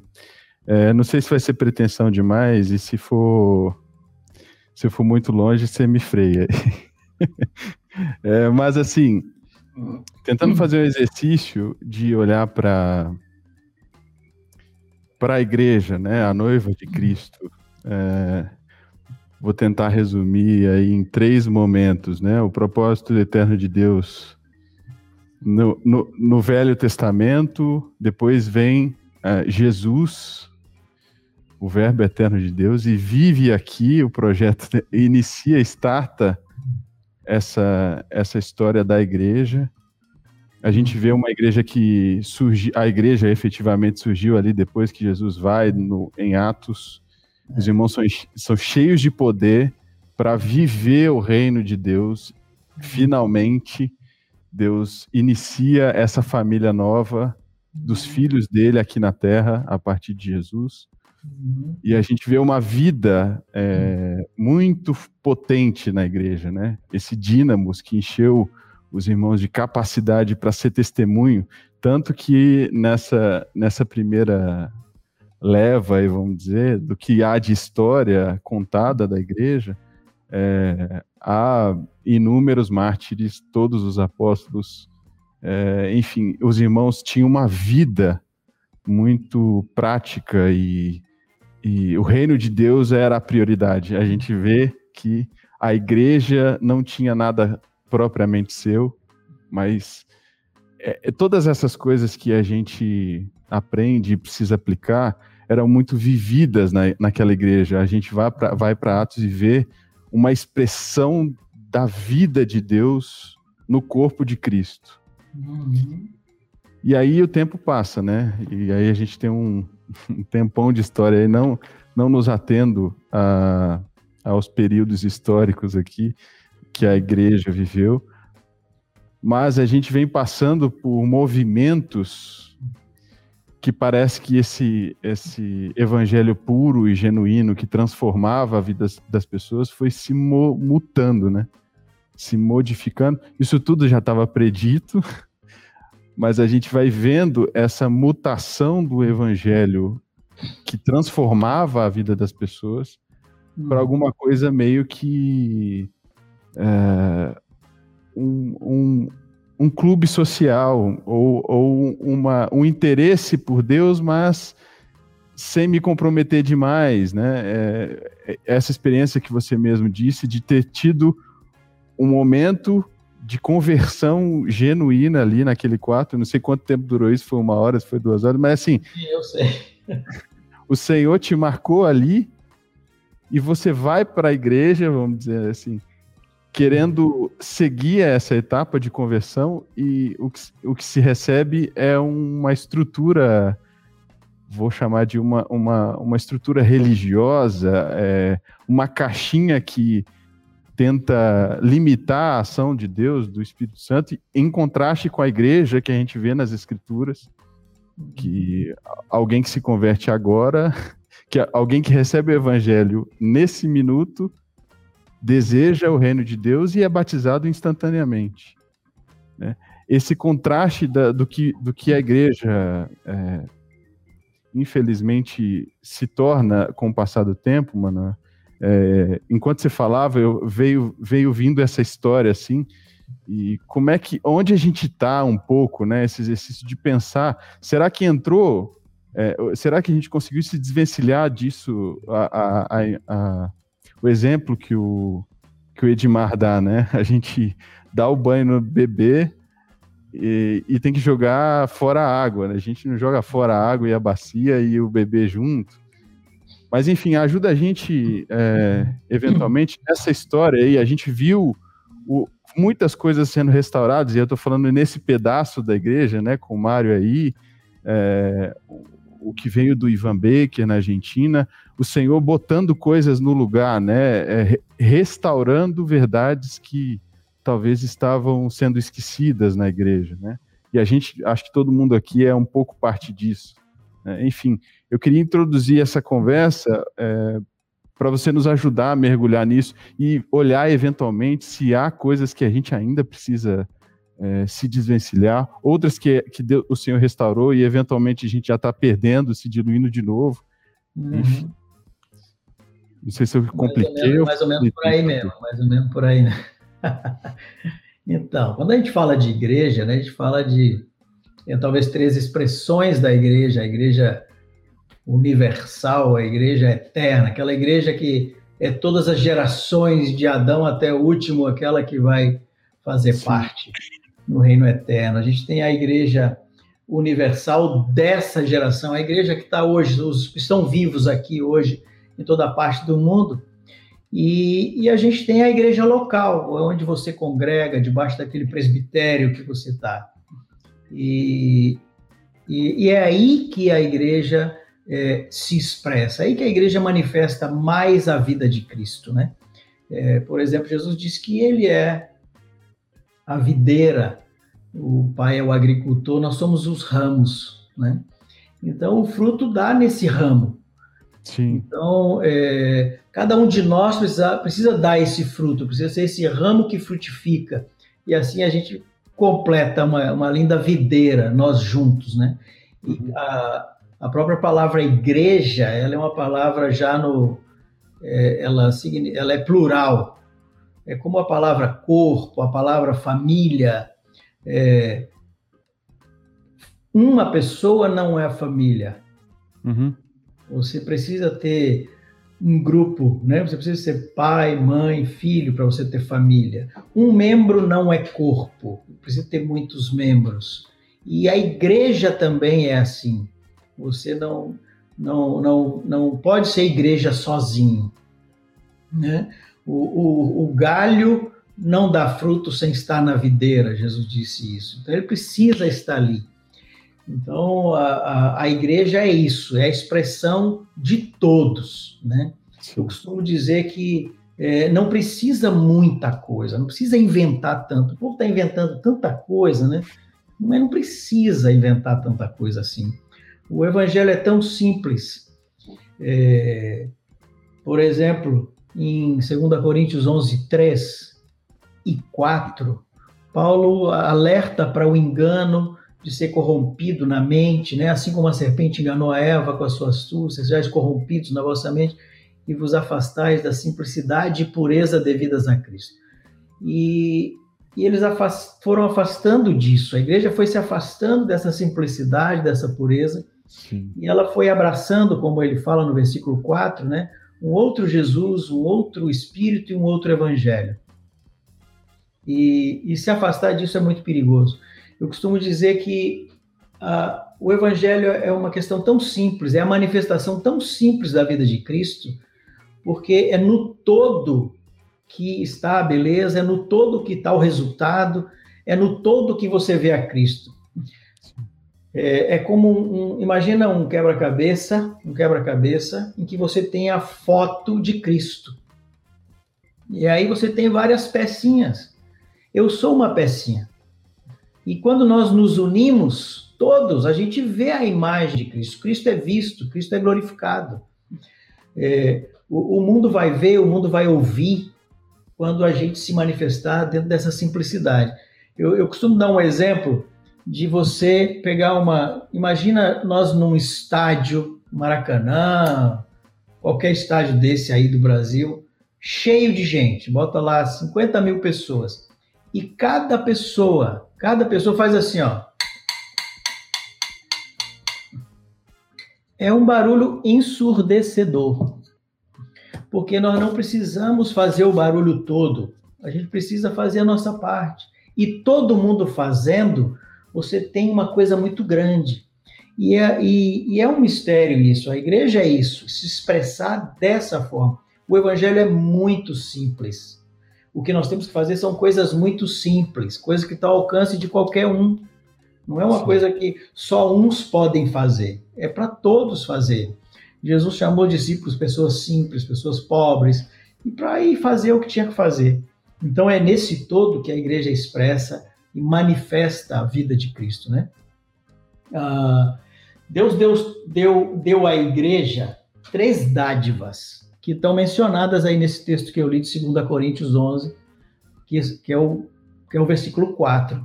Ele deu Jesus, deu o Espírito Santo e deu o Evangelho. Ele deu para a igreja isso. Ele deu Jesus em carne para morrer por nós. Ele deu Jesus em espírito para viver em nós. E deu o Evangelho de Jesus para a gente viver por ele. para ele nos, nos conduzir. E essas são as três coisas mais atacadas por Satanás, porque ele sabe que a igreja precisa de revelação, de compreensão em cada ponto desse.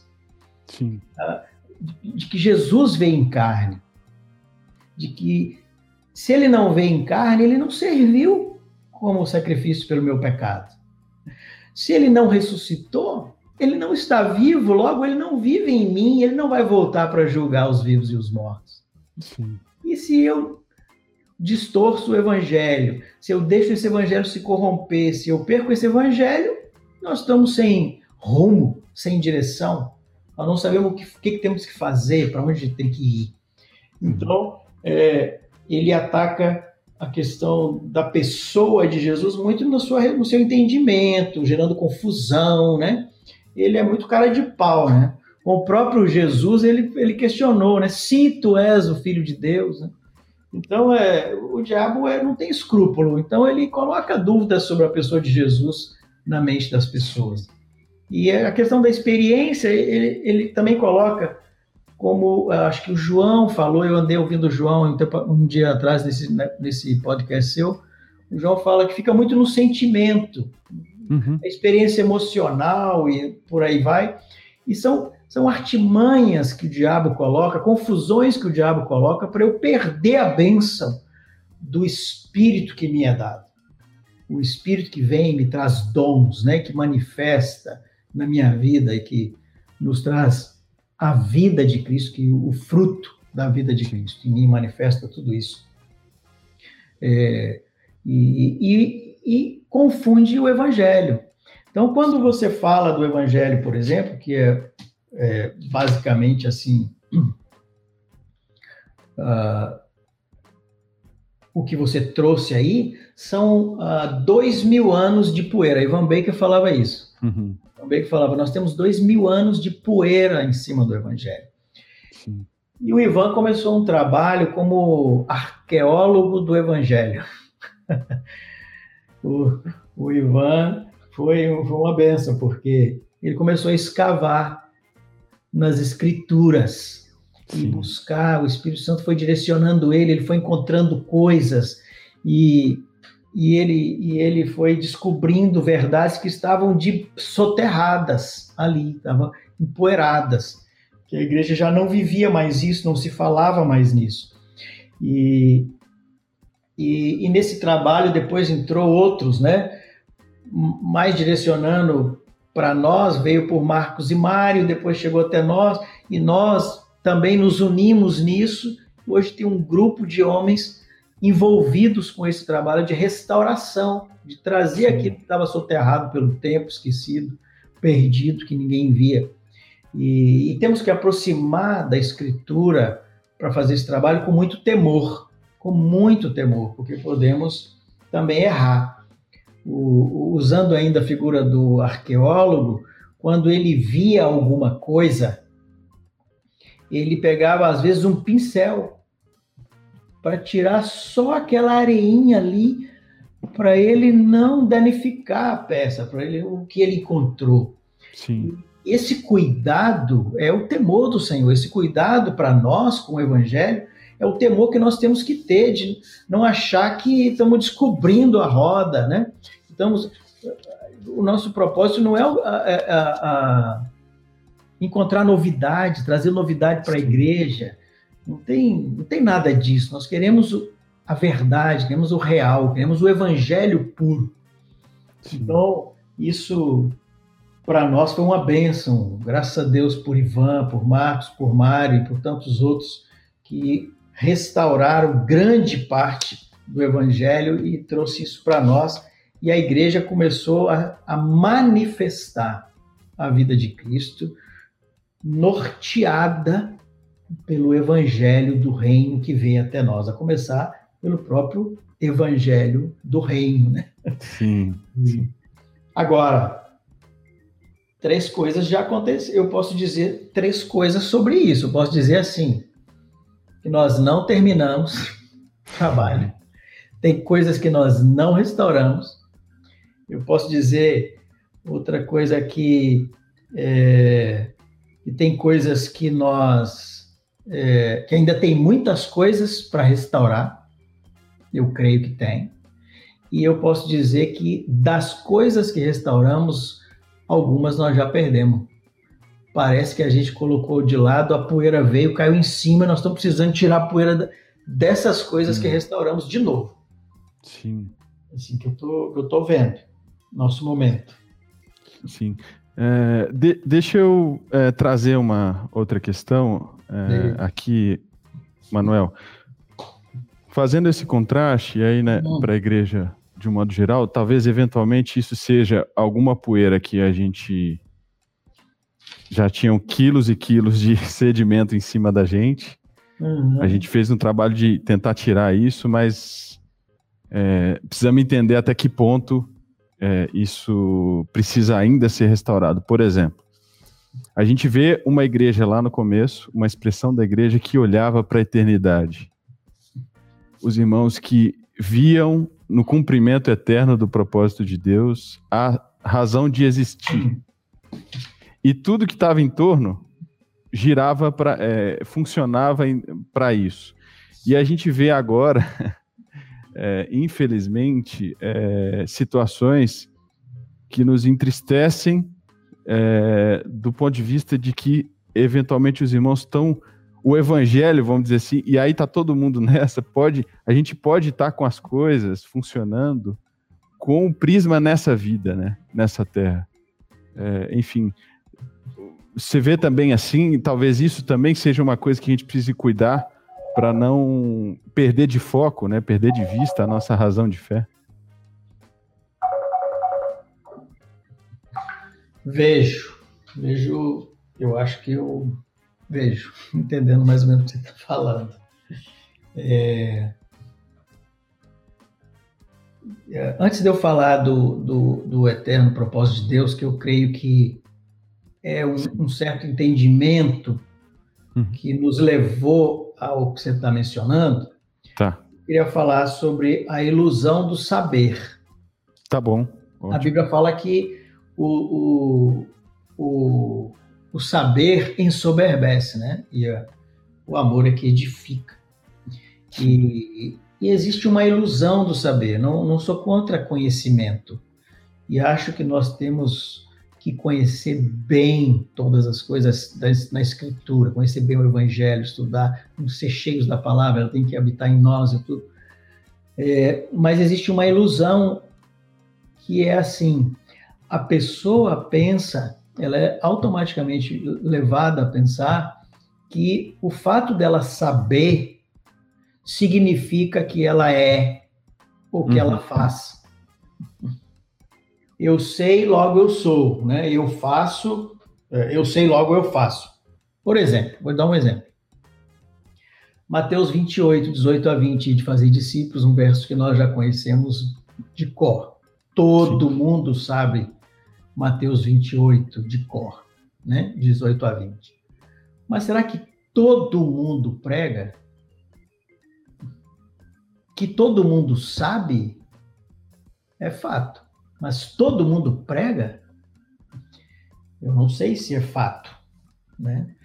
Por exemplo, nós podemos conhecer bem a escritura, saber que nós temos que considerar o outro superior a mim. Então, muitas pessoas sabem isso.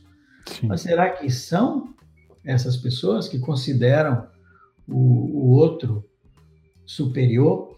Então, existe uma ilusão, e essa ilusão ela causa uma acomodação.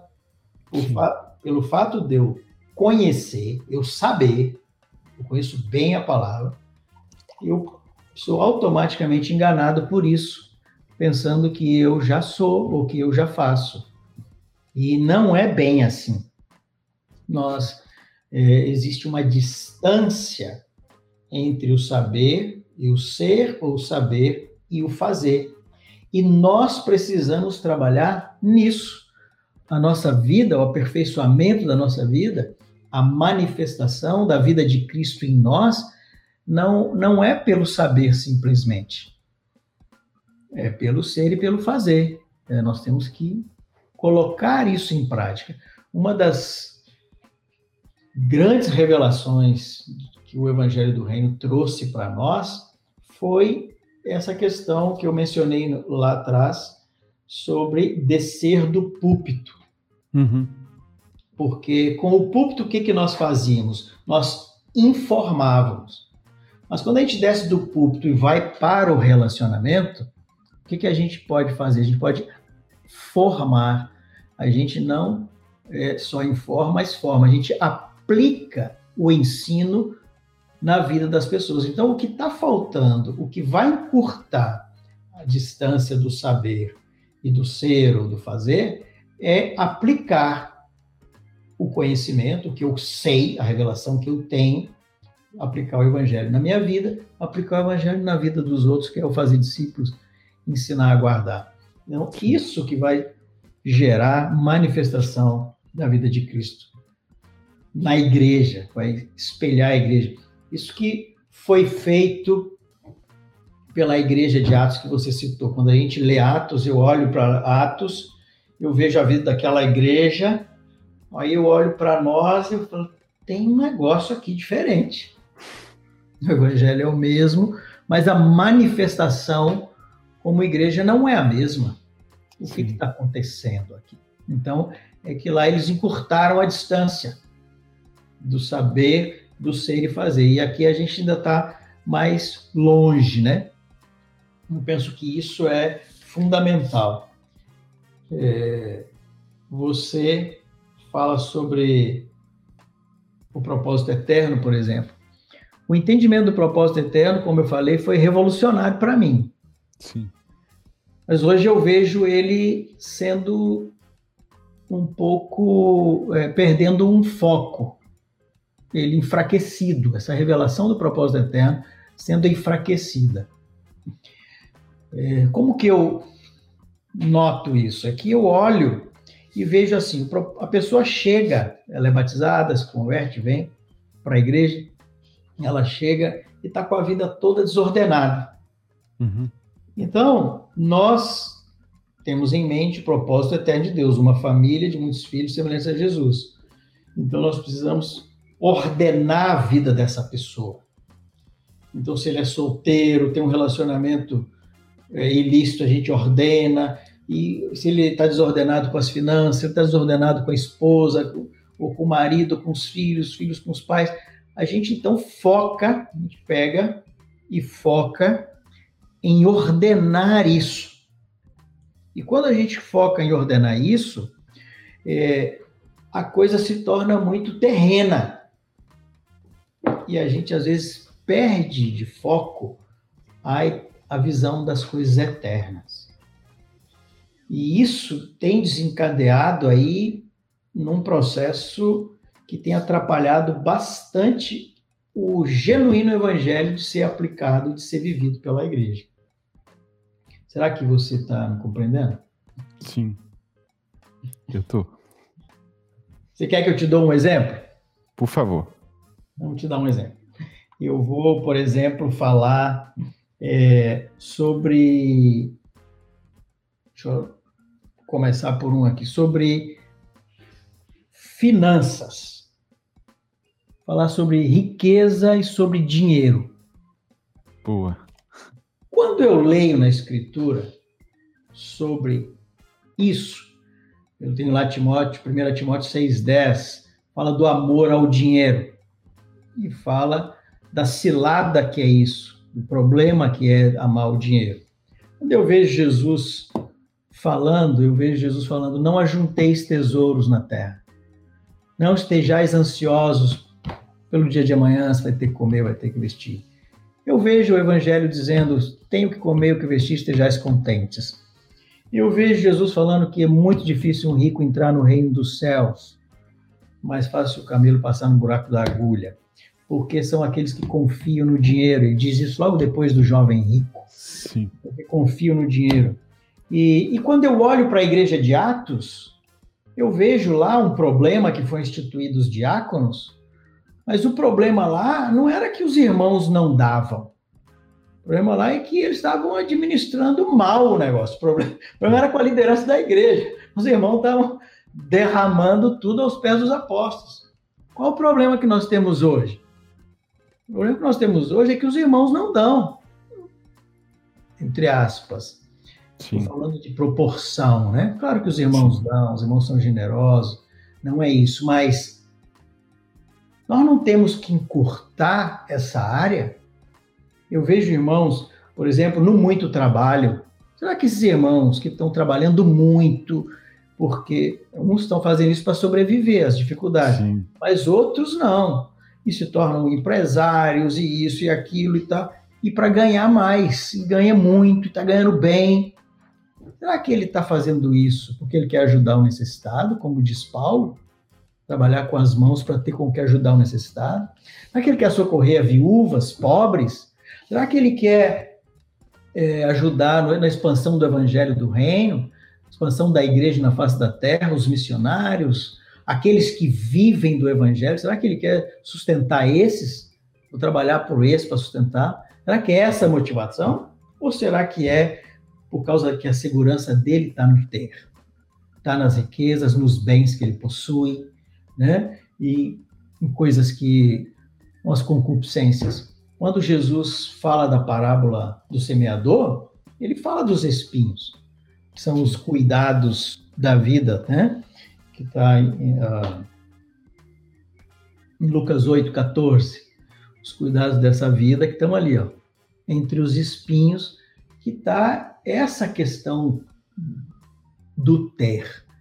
Então eu vejo que isso, quando a gente começa, isso começa muito bem, porque isso começa com o propósito eterno de Deus.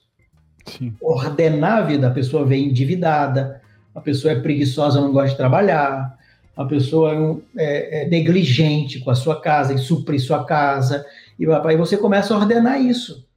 E todo mundo começa, mas daí a pouco você está competindo com o mundo. Você, você, tem que preparar seus filhos para competir no mercado de trabalho, é o melhor escola, é, o, é a carreira, é isso, e você também está competindo. Então, quando, quando assusta, estamos com os olhos nessa terra. Sim. E esse monte de palavras no Evangelho com respeito a isso. Né? Jesus fala que isso é um mamon. As riquezas é um Deus que ele pode ganhar seu coração, seu tesouro, né? onde está seu tesouro, está seu coração. Então, que medidas as pessoas devem tomar nesse sentido? Eu, eu tenho visto, por exemplo, é, Está muito na moda, não sei se por aí tá, investir, investimento, fazer tá. investimento. Então tem esse negócio, aquela coisa da bolsa lá, aquele monte de gente gritando lá em Nova York, passou a ficar no seu celular na sua mão. Então as pessoas ficam com aquilo ali como um cassininho aqui, toda hora olha. Né? Então agora você tem dois motivos para abrir o celular. Um é que chegou uma mensagem, um text message. O outro é para olhar se você perdeu 300, ganhou 200, isso e fica é, ali acompanhando o seu dinheiro perde ganha do dia a dia, é quase que um vício esse negócio. E a minha pergunta é: você quer fazer seu dinheiro crescer? Para quê? Você tem dinheiro sobrando? Você não teria que dar? Não é o que o Evangelho fala? Então, eu vejo que de repente nós estamos perdendo de vista algumas coisas. O evangelho ele é mais, ele é mais radical, né? O evangelho ele é mais sério, ele, ele afeta mais a nossa vida. Então, e de repente você vai conversar com as pessoas, não estou querendo julgar ninguém, mas você vai conversar e elas têm uma explicação na cabeça, uma justificativa, elas têm algo, mas, mas eu olho para o evangelho e eu vejo outra coisa, eu olho para a igreja de Atos e eu vejo outra coisa, eu olho para a nossa volta não é assim. Então eu creio que isso é uma manifestação da igreja que nós estamos perdendo muito. A igreja precisa aprender a dar, precisa aprender a desprezar o Deus mamon, precisa aprender a tirar confiança nos bens que possui e confiar em Deus. É Deus que me supre. É quando você vê a própria oração dos irmãos, como é que você vê irmãos orando? Deve ver, deve ter, né? Mas você, irmãos orando assim, Senhor, eu estou aqui com um dinheiro extra aqui que me entrou esse mês, ganhei mais, ou, ou uma poupança, ou, ou, um dinheiro do imposto de renda, algo assim. O que o Senhor quer que eu faça com esse dinheiro, Senhor? O Senhor quer que eu dê isso para alguém? Porque o que Deus nos dá é para repartir. Então, essa é uma área assim que hum, ninguém gosta de tocar, não, né? Tô tocado.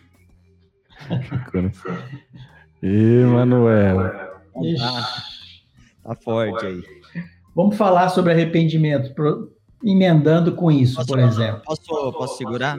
Segura, vai aí, meu querido, por favor. É, é você ou ele? Me segura, alemão. Ah, não, é que eu vou, vou, vou, falar um pouco em cima do que. Vou te fazer um, uma pergunta aí. É, começo com, com um pouco, um pouco um testemunho, tá? É, uhum. Acho que eu sou é, quem quem quem está mais perto de mim sabe o é uma longa história, tudo que é, sabe quando você fala assim essas guinadas que você dá na vida, é. assim, esse volta que seu Deus dá na, na sua uhum. vida foi quando foi quando ele trouxe a gente aqui pro, pro Chile, que uhum. tirou tirou eu de um estado de, de mornidão, de uma velocidade de cruzeiro do, da vida da vida com Deus, né? As coisas. Eu sou fruto de uma. Meus pais se converteram, eu tinha quatro anos, então. E logo, logo, acho que com cinco, seis anos, eles já estavam no Evangelho do Reino. Então, eu já sou de uma geração que, que colhe os frutos de toda essa vida ordenada. Uhum. Os filhos que que estudaram bastante, que, que porque foram obedientes aos pais, passaram passaram em excelentes universidades, uma geração bem sucedida que que teve relaciona, é, relacionamento entre solteiros santo. Então você vai ter nessas caixinhas tão ordenadinhas que você vai criando essa zona de conforto. A minha na empresa que eu trabalho, mais de 50% é discípulo, os sócios são todos discípulos. Você não tem um, você não tem um, um desafio, o grupo caseiro funciona, a igreja funciona, tudo funciona e Deus foi lá e pega, pegou a gente e falou assim: vai lá trabalhar, vai, vai, sai, sai do, sai do comodismo e isso é, foi uma reviravolta. É, Tá, uma vez a gente pode identificar esses casos, fale aos Fernandos que estão ouvindo para sair desse de, de, de gente que está indo para que pode estar tá nesse barco, que é isso, o propósito eterno de Deus quando você ouviu na tua época lá, evolucionou tua cabeça e você foi, a, talvez tenha uma geração que cresceu com isso e, e é, é tão é, é tão simples o exemplo que você deu lá de, do estádio, de começar a bater, e eu não estou fazendo nada aqui, sabe? É, é, tão pouquinho comparado, mas é o, é o pouquinho que Deus quer que, que eu faça. Então achei. É, mas acho que tem muita gente ouvindo. É, por, por isso que eu comecei com esse testemunho. Não é julgando ninguém, é falando, eu preciso ser chacoalhado sempre. A minha vida até tem sido marcada por esses, ultimamente, por, por esses reviravoltas. E acho que tem. E que você é, fala, olha no olho aí e fala assim, cara, se mexe, vai, vai, vai vender o que você tem, vai, vai subir a favela, entendeu? Tem que fazer alguma coisa. Uhum. Amém. Sou eu de novo? É você de novo, espero. então, eu estava falando dentro, queria fazer uma conexão junto com o que eu já tinha falado, sobre arrependimento, que é algo que nós resgatamos tremendo, né? Arrependimento. Entrada, porta do reino. E aí, quando a gente presta atenção ali, a gente vê o quê? A gente vê que é, em Lucas capítulo 3, porque tem Mateus 3, mas tem Lucas 3. Lucas 3, quando João Batista está falando disso, fala que as multidões vieram para ser batizadas. E, e, e João Batista fala para eles produzirem fruto digno de arrependimento. Em Mateus, a coisa não continua, mas em Lucas a coisa continua, a conversa continua. Isso, e é interessante porque são três situações. Para as multidões que pergunta, ele diz assim: quem tem duas túnicas, dê uma.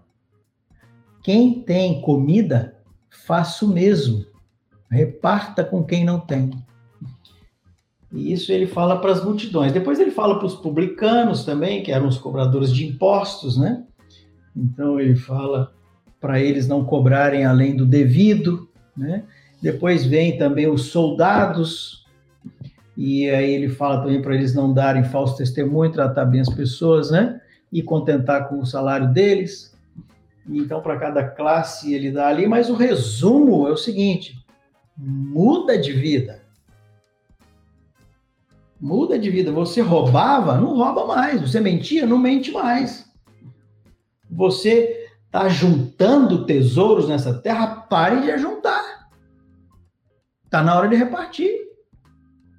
Em outras palavras, é isso. Sim. Amém. Ô, Manuel, tem uma pergunta aqui. Ai, ai, ai. Ai, ai, ai. O povo, é, o povo faz pergunta, aí o, o pessoal fica falando, responde aquela pergunta lá que alguém já fez. Uh, antes da pergunta aqui, ó, a Sid Clay Schmidt mandou esse comentário aqui, ó. Devemos desprezar o Deus Mamon, preciosa palavra. Amém. É, aqui a pergunta do nosso chatman, o Cássio Ruivo. Manuel, boa noite. Analisando todos esses sintomas da igreja atual que você mencionou, Podemos dizer que o diagnóstico é a apostasia que Jesus mencionou em Mateus 24? Ele faz é, isso com a gente, ele faz essas perguntas, viu, Manuel? É, como, como eu escutei também é, alguém falar do Carlos Cardoso, parece que o Carlos Cardoso esteve aqui e falou, é, eu não escutei a palavra dele, mas parece que ele falou que tem uma esteira rolante Indo direto para apostasia, não foi isso? Foi, foi mais ou menos isso. Então, é, essa esteira é uma realidade. Essa esteira é uma realidade, porque é, os dias não estão fáceis, né? Nós precisamos de perseverar. Precisamos perseverar. E outra coisa que é, temos perdido muito, talvez já alcançamos mais e tá, estamos recuando, é no amor, né? E a palavra fala que por se multiplicar a iniquidade, o amor de muitos se esfriaria. Então, é, pessoas que já tiveram mais amor uns pelos outros estão se esfriando. Então, de alguma forma, ah, as coisas estão realmente caminhando para uma apostasia. É, nosso, nossa intenção é, é dar mais um alerta, né? É, é chamar a igreja para junto a gente fazer reflexão dentro daquele processo que eu estava falando. Tem coisas que nós restauramos, tem coisas que nós é, perdemos dentro do que restauramos e tem muita coisa para restaurar. E nós não podemos parar. E, e esse não é um trabalho de Marcos, de Mário. Uhum. Esse é um trabalho de todos. Esse é um trabalho de todos. Então, eu tenho que fazer a minha parte, fazer a minha vida. Né? É, a, a, pergunta, às vezes, é, ela aponta para um diagnóstico geral, né? Uhum. Mas é muito importante a gente fechar o foco em nós. Estou me apostatando da fé? Estou sendo aperfeiçoado ou estou sendo deformado? Né? Eu estou crescendo em direção a ser semelhante a Jesus? Ser e fazer como Jesus? Ou eu estou esfriando, estou me desviando das verdades que eu já vivi? Ou tem verdades que eu nunca vivi que eu preciso viver? Eu penso que o, o mais importante mesmo é cada um fazer sua própria reflexão, ver aonde está e retomar daí e não descansar, porque olha, os dias são maus, o cerco vai apertar e nós estamos precisando de verdadeiros discípulos que vão testemunhar em meio a uma geração corrupta. Amém. Uma outra coisa, Manuel, nessa análise que a gente está fazendo aqui, é que eventualmente a gente pode ter, precisa entender, obviamente, é, esse entendimento tem que ser individualizado mesmo, porque eu não posso pretender querer que a igreja seja alguma coisa que eu mesmo, na minha expressão de vida comum, não seja, né? É, uma coisa que você falou no seu testemunho é, é que a gente, que você desceu do púlpito para ir é, para a vida, né? Pro, pro, pro vida na vida, né? Esse, esse trabalho de formação, não só de informação. Uhum. É, esses relacionamentos que vão comunicando vida na prática, é, isso também, e olhando para essa atualidade, esse tempo mais recente, assim, né, vendo gente que. Isso está na gênese da igreja, né? O relacionamento entre irmãos. Exato. Você se deixar tocar, é, se deixar corrigir, considerar o outro superior a você, o outro como sendo instrumento de Deus para te formar. Uhum. É, será que nisso também a gente não é um pilar que, para mim, pelo menos na minha história, é, foi muito restaurado, mas parece que com o passar do tempo essas coisas vão se diluindo, né? Exato. Como é que você vê isso? Vejo assim mesmo como você está falando. É, se perdeu muito. Jesus, ele veio na plenitude dos tempos. Ele não veio no tempo errado. É, se nós pararmos para pensar, e a gente quiser ser mais sábio que Deus, a gente pode dizer assim: ele veio no tempo errado, ele podia ter vindo hoje. Em três anos ele ia fazer assim um evangelismo virtual, ele ia ficar tudo gravado, ter, nós íamos ter imagem, ia ter tudo testemunhado. Por que, que ele não veio hoje? Ele veio há dois mil anos atrás. E eles não erraram. Eles não erraram na data. Ele veio naquela época, aquela era a época, aquela era a plenitude, aquele era o momento, era o kairos de Deus. Né? E, e, e, como que Jesus fez a obra? Ele fez através de relacionamentos, chamando homens, falando para eles, e formando a vida deles e enviando eles e mandando eles fazer a mesma coisa. E isso para nós é modelo. Isso para nós não, não, pode ser mudado. Uhum. Relacionamento é indispensável na igreja. É, jamais podemos substituir esse modelo de Jesus, que fazer discípulos é relacionamento. Parece até contraditório estar falando isso aqui. Online. Uma plataforma virtual. Mas não. É porque é, irmãos, boa noite, vamos é. é. Isso aqui tem seu lugar como um, um acréscimo, né? Isso tem ajudado bastante, nós temos que entrar nisso mesmo. Não está não tá errado, não. Isso estaria errado se a igreja estivesse compreendendo agora que encontrou a fórmula. Né? Eu lembro, por exemplo, que eu escutei aqui, quando eu estava ainda em Massachusetts, e começou a pandemia lá, e, e, e aí surgiu esse negócio de fazer encontro no Zoom. E aí eu ouvi um comentário de uma pessoa que falou assim: Nossa, agora quando nevar, a gente não precisa mais ter encontro lá no local, a gente pode fazer no Zoom. Porque lá neva, né? E às vezes sair debaixo de neve para ir para o encontro da igreja é difícil, né? É, tem um preçozinho, né? Botar casaco, rapar a neve lá fora e tal. Então, é, às vezes a pessoa vai acomodando com essas coisas e substitui a presença.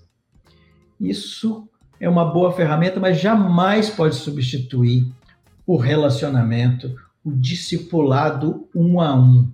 Isso não vai ser atualizado, isso não pode ser atualizado. Isso é para sempre, isso é o modelo de Jesus, é de dois mil anos e vai seguir sendo.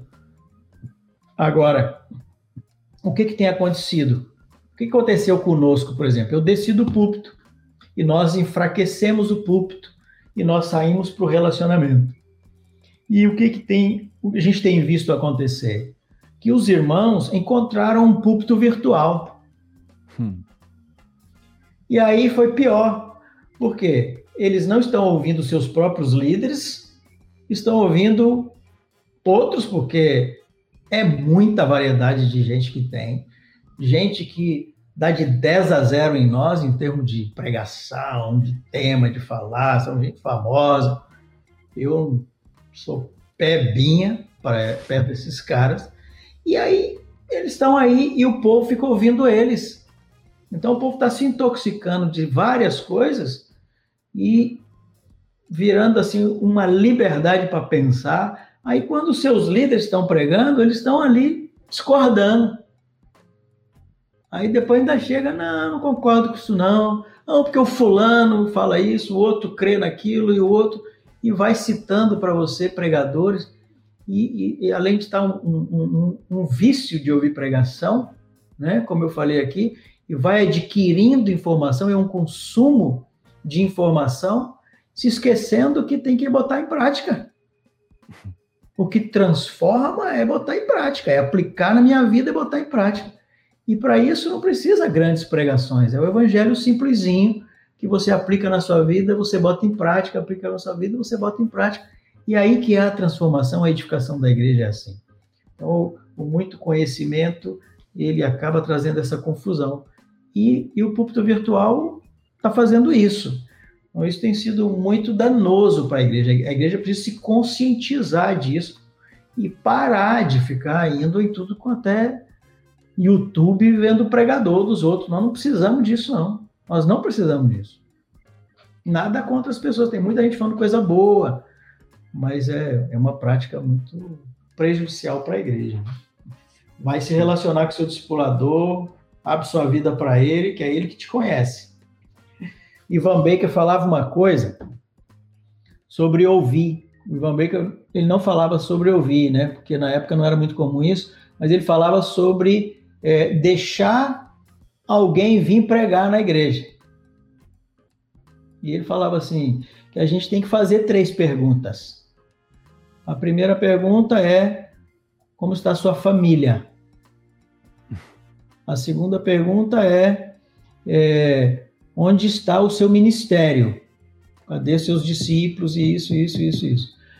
E a terceira pergunta é a quem você se submete? Quem está sob sua vida? Você é sujeito a quem? Se ele não passar nesse crivo, não, não, não ouça, não deixa pregar para a sua igreja. E nós não esquecemos disso. Uma boa regrinha. Acho que vai eliminar um monte de gente, porque você não conhece a vida das pessoas, não vai poder perguntar. Exatamente.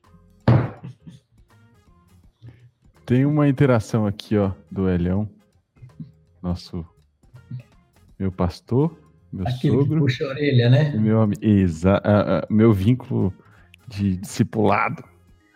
Aí, ó, gostei.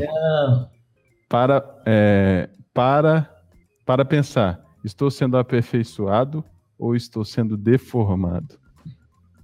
Muito bom.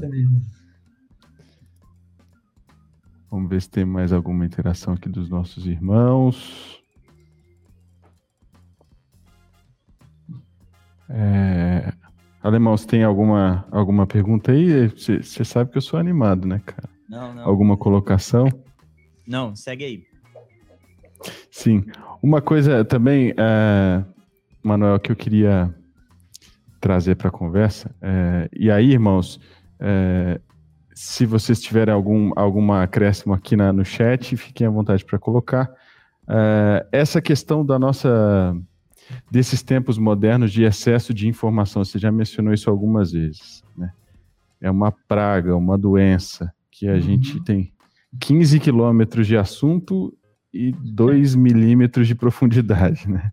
Uhum e é uma casa não fica, não se sustenta sem fundamento, sem, solid, sem solidez, né? E o fundamento a gente não enxerga, né? A gente vê o que você constrói por cima, mas é ele que vai uhum. dizer da, da capacidade da casa de se manter de pé e suportar intempéries. É, até com relação assim, a gente pode ser de alguma maneira ingênuo de não discernir esse momento que a gente está vivendo e, e, a, e, até a astúcia do diabo de nos iludir, nos, nos ludibriar, nos colocar em lugares de maior facilidade, uhum. mas é uma pegadinha no final das Pode ser uma, uma cilada mesmo do inimigo. Por exemplo, uma coisa que eu queria mencionar é, a, a por exemplo, não falando contra, obviamente, mas trazendo um alerta. A tal, a tal da Bíblia digital, né? Eletrônica, digital. A Bíblia digital. É uma pretensa facilidade, mas que pode estar levando muita gente a perder o hábito de ficar na presença do Senhor e com a mente concentrada em uma coisa só, né? Você é. acha que isso também é uma coisa que, que a gente precisa cuidar? Muito, muito, muito, muito. É, então, a tecnologia, essas coisas virtuais, elas ajudam bastante, mas elas são muito traiçoeiras, né? Como você está falando, pode ser cilada e muita gente tem se perdido nisso. Ah, o, por exemplo, você, você vai ouvir pregação no YouTube, você pode fazer, desde que você ouça os seus pastores, desde que você está relacionado na sua junta, está sendo cuidado, está sendo tratado. Então, isso não pode substituir, não pode ser o seu alimento. É, rede social. Você pode ter rede social, porque a rede social ela une as pessoas de longe, mas ela não pode afastar as pessoas de perto. Ela não pode afastar você da sua família, dentro da sua casa, porque você fica dentro do seu quarto falando com uma pessoa que está lá no Japão, e as pessoas dentro da sua casa, não, você não conversa com elas, você não vê elas, né? E outra, rede social é uma tentação à maledicência. Parece que esse pecado de maledicência é um pecado que está sendo extinto. Então, assim, você pode falar da vida dos outros, você pode expor a vida dos outros, você pode tudo na vida dos outros. É rede social e assim, as próprias pessoas ficam expondo sua própria vida, todo mundo quer ser, parece que quer ser artista, né? Uh, quer que as pessoas saibam o que, que ele está fazendo. Então, isso é armadilha, são ciladas. Você precisa ter critérios para usar essas coisas. As ferramentas são importantes. E a Bíblia eletrônica também, a Bíblia digital, porque uh, ninguém fica lendo Bíblia digital no celular meditando, sai para isso. Eu acho muito difícil você ficar lendo, né? Assim. Então, o que, que acontece? As pessoas estão perdendo o hábito da Bíblia de papel. E as pessoas estão perdendo o hábito de ler, meditar na palavra de Deus. Então, a, a, maneira como as pessoas usam a internet, usam Google, as pessoas estão usando a Bíblia, é uma fonte de informação, é uma fonte de consulta na Bíblia digital. Você digita uma palavra e tem lá os versículos todos. Aí você está. Então, é, era assim. Antigamente eu guardava os telefones dos meus amigos, dos meus parentes, eu tinha tudo. Aí veio a agenda digital. Eu tirei da minha cabeça e botei lá, não guardo o telefone de mais ninguém. E assim foi acontecendo. Agora tem o GPS. Então tem gente que se o GPS acabar a bateria no meio do caminho, ele não sabe voltar para casa porque ele aprendeu a andar só pelo GPS. Antigamente a gente guardava o nome das ruas, as coisas, a gente prestava atenção e a gente sabia. Então transferiu a memória para cá. Então a gente vai transferindo tudo para uma memória digital. E nós estamos fazendo isso com a Bíblia. Nós estamos pegando e de... eu não preciso memorizar a Bíblia, porque a hora que eu quiser eu digito aqui a palavra e eu acho o versículo e eu sei o versículo e isso. Então a Bíblia ficou uma coisa de consulta e não de meditação. E aí o que, que diz o Evangelho? O Evangelho diz assim: habite ricamente em vós a palavra de Cristo. Então é uma coisa que eu não posso transferir. Eu tenho que fazer o download para mim.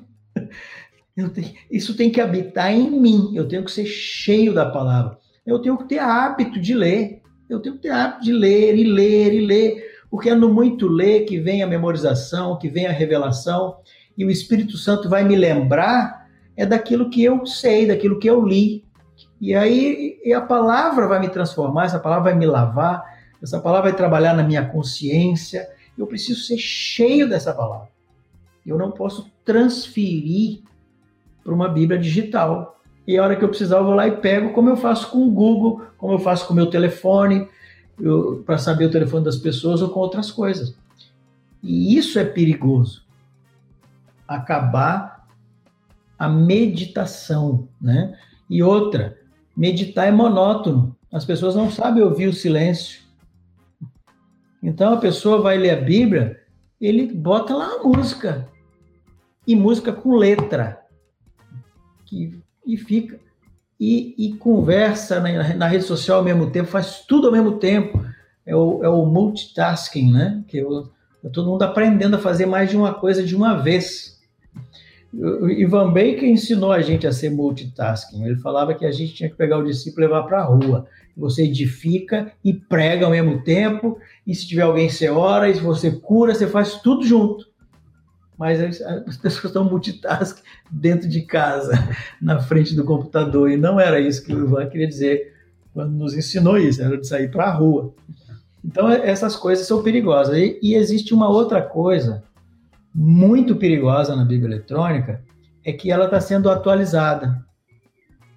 Palavras estão sendo mudadas, versículos estão sendo tirados da Bíblia, porque quando você pega uma Bíblia de papel, como essa Bíblia que eu tenho aqui, você tem as primeiras páginas aqui, onde ela fala versão, né? Revista atualizada, segunda edição, dá o ano que foi escrita, tal, beleza.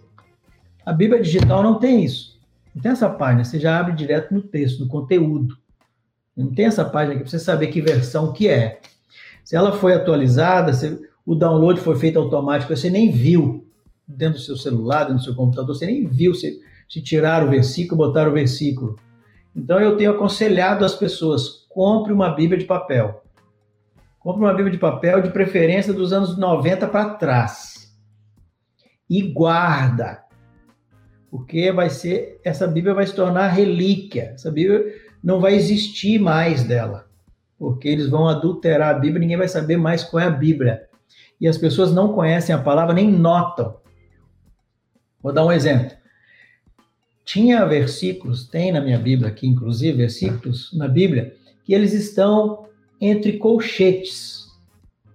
Esses versículos que estão entre colchetes na sua Bíblia de papel, significa que em alguns originais não consta ele.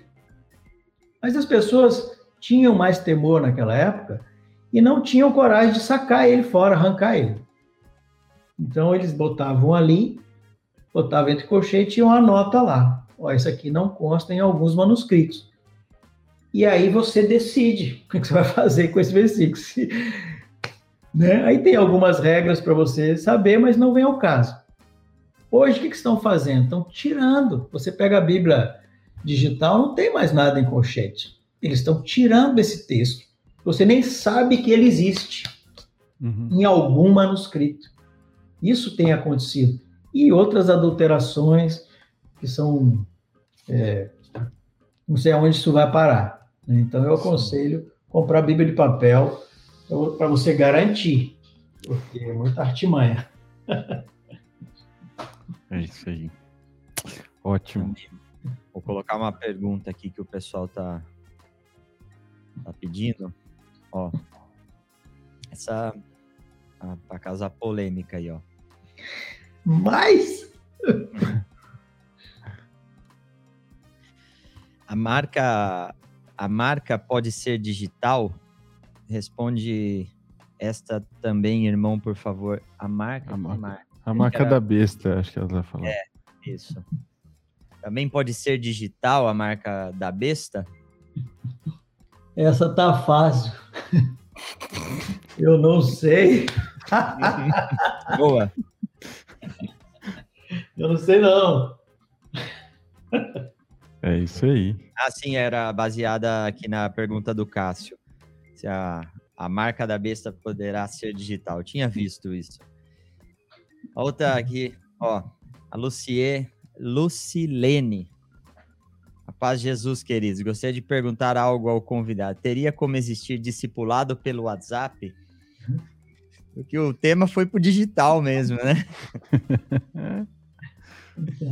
Como acréscimo, sim. Mas nada pode substituir o relacionamento. Amém. Nada pode. E para fechar aqui, ó, Rafânia Alves. Durante a sua caminhada com Jesus, teve algum momento que você pensou em desistir? E qual conselho dado como alerta você deixaria para nós? Hoje para nós, né, Hoje para nós, igreja. Então, gente, é, é, uma, é uma pergunta interessante essa, mas é, eu nunca pensei em desistir e nunca consegui entender as pessoas que pensam. Eu já encontrei na minha caminhada muitas pessoas que desistiram. E sempre que eu encontro essas pessoas, eu faço uma pergunta para elas, vem cá. Eu digo para elas assim: você encontrou algo melhor que Jesus? Você desistiu de Jesus, desistiu do Evangelho, desistiu da igreja? Você encontrou alguma coisa melhor? E 100% das respostas das pessoas é que não. E porque eu digo para a pessoa assim: porque se você encontrou, me avisa. Eu quero encontrar, eu quero ir atrás, porque eu nunca encontrei nada melhor. Então, desde que eu me converti, nunca passou pela minha cabeça desistir. Nunca, nunca, nunca. E espero que nunca passe. Eu nem consigo entender como que passa na cabeça de alguns desistir.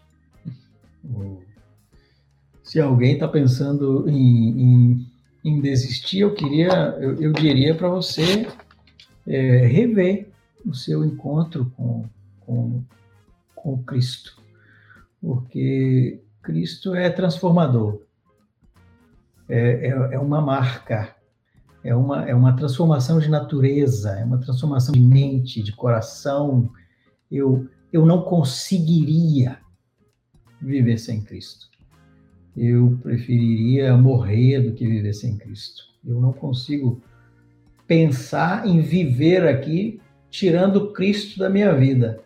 Pensar em, em trabalhar, em ter dinheiro, comprar carro, comprar casa, viajar e, e não sei, não, é muito vã essa vida. É muito sem sentido essa vida. Isaías 40 fala assim, né? fala lá para clamar e o profeta fala que hei de clamar. Ah, ah, fala sobre, fala que a, a vida do homem é como a erva e a sua glória como a flor da erva. Esses dias eu tirei foto na minha grama aqui que tinha aquela florzinha. Sabe aquela florzinha que dá assim e você sopra e ela Sim. vai tudo embora? Essa é a flor da erva.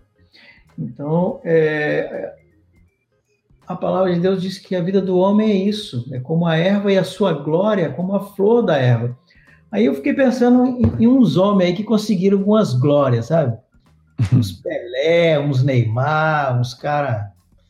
Uns caras assim que conseguiram glória, conseguiram o mundo inteiro ficar babando para eles. Ah, é. Eu falei assim, meu Deus do céu. Imagina eu que não consegui nada disso. A, a, a, minha glória deve ser assim, infinitamente menor do que uma glória de um Pelé, né? Então eu vou correr atrás disso. Eu vou correr atrás de quê nesse mundo? Não, não, há razão, é infinitamente desproporcional, é incomparável a vida com Cristo e a vida sem Cristo. Porque sem Cristo não sobra nada. Amém. Amém. Léo, tem mais aí, Giel? Não, acho que é isso. Uhum. É... Vamos botar as fotos aqui, Manuel, pra gente ver quem tá vendo aí. Vamos ver. O Léo tá preparando aqui, ó. Aí o povo que tá vendo a gente, Tiago e Hugo de Salvador, na Bahia. Um abração para vocês. Aí. Fala, João. João Bium, Sandra e Thiago. Um abraço. Um abração. Cadê a caneca, João? É, João. Pelo visto, você não vem mesmo, né, João? Tamar. Família Brandão, de Frame. Marília, Filhão. Muito bom. Temos mais, Léo? Filha. Aí. É, Mônica.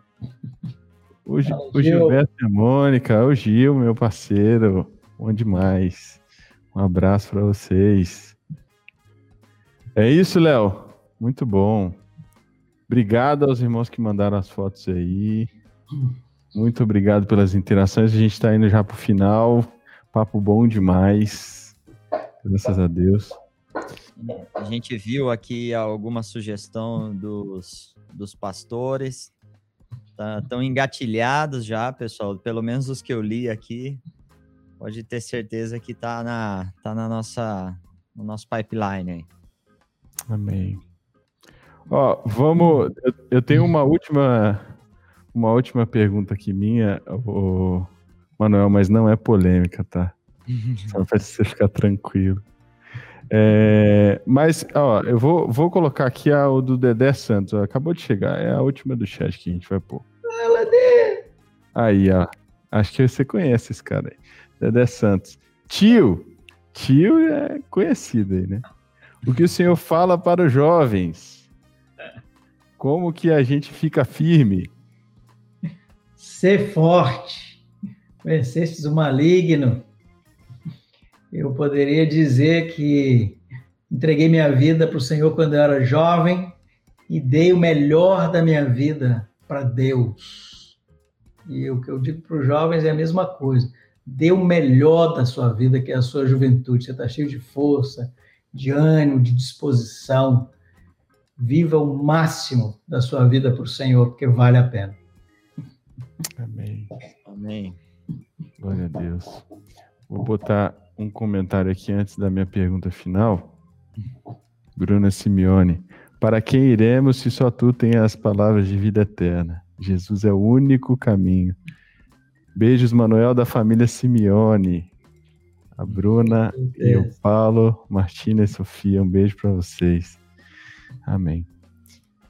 Manuel, a minha pergunta última é a seguinte: se, ah. fosse, se fosse possível, a gente te dá um megafone. Eu tenho feito essa pergunta para todo mundo que passa aqui. Para você dar uma palavra para a igreja. Que palavra seria essa? Então. Eu diria assim, ó, por causa do momento que estamos vivendo, é um momento de muito medo, de muita tensão, de muita expectativa. E e tem dois problemas que atormentam a humanidade, né? E, e, e ele está relacionado ao medo. É o medo de sofrer e o medo de morrer. E Jesus, ele veio para sofrer e veio para morrer. é o nosso mestre, o nosso Senhor, a quem a gente tem que imitar e seguir. Não há que ter medo de sofrer medo de morrer. a palavra de Deus fala que Deus nos deu graça para padecer por Ele. Né? Pedro fala que é, sof nós devemos sofrer pra, por Cristo.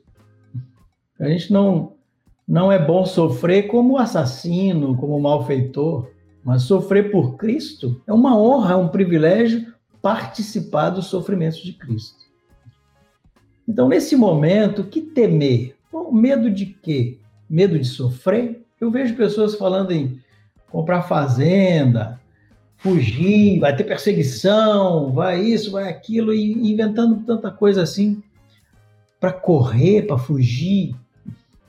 E, e nós vamos ser testemunhas Paulo disse que queria glorificar a Cristo, seja na vida, seja na morte. Que Cristo fosse glorificado. Ou vivendo para Cristo ou morrendo por Cristo. Não há que ter medo, irmãos. Que, que, o que, que alguém pode fazer conosco? Nos fazer sofrer, nos maltratar, nos injuriar.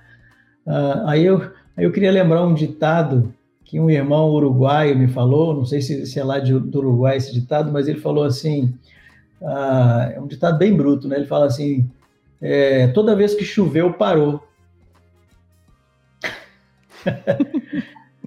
é uma outra forma de dizer assim: tudo passa, vai Sim. passar. Sim. Então, se nós formos, tivermos que sofrer, irmão, soframos, vai acabar. O sofrimento vai passar, vai acabar. E vamos glorificar Cristo nisso. E o que, que eles podem fazer mais? Nos matar. Se nos matar, quer coisa melhor? quer coisa melhor do que morrer? Não tem coisa melhor que morrer. Isso, então não tem que ter medo de nada. Né? Quando Jesus, quando está falando do fim, todas aquelas catástrofes que ele fala do tempo do fim, ele diz: ah, e quando essas coisas acontecerem, erga os seus olhos e exultai, porque a vossa redenção está próxima. Amém. Irmãos, nós não podemos perder de vista que o propósito de Deus é eterno. E nós temos que colocar os nossos olhos nas coisas eternas. Nós temos que lembrar disso. Nós não somos desse mundo. Não estamos presos aqui. Nos aguarda. Nós temos uma esperança. Nos aguarda um reino eterno, a redenção do nosso corpo, um novo corpo de glória como o dele, para vivermos eternamente. Terminará todo o pranto, todo o sofrimento, todo o mal, todo o pecado, toda a angústia, a plenitude daquilo que foi prometido para nós. Nós não podemos deixar esse aspecto do evangelho se perder, essa verdade, essa esperança. Não há que ter medo. Deixa as coisas acontecer. Os, os, as pessoas estão brigando por autoridade, poder, querendo dominar a terra.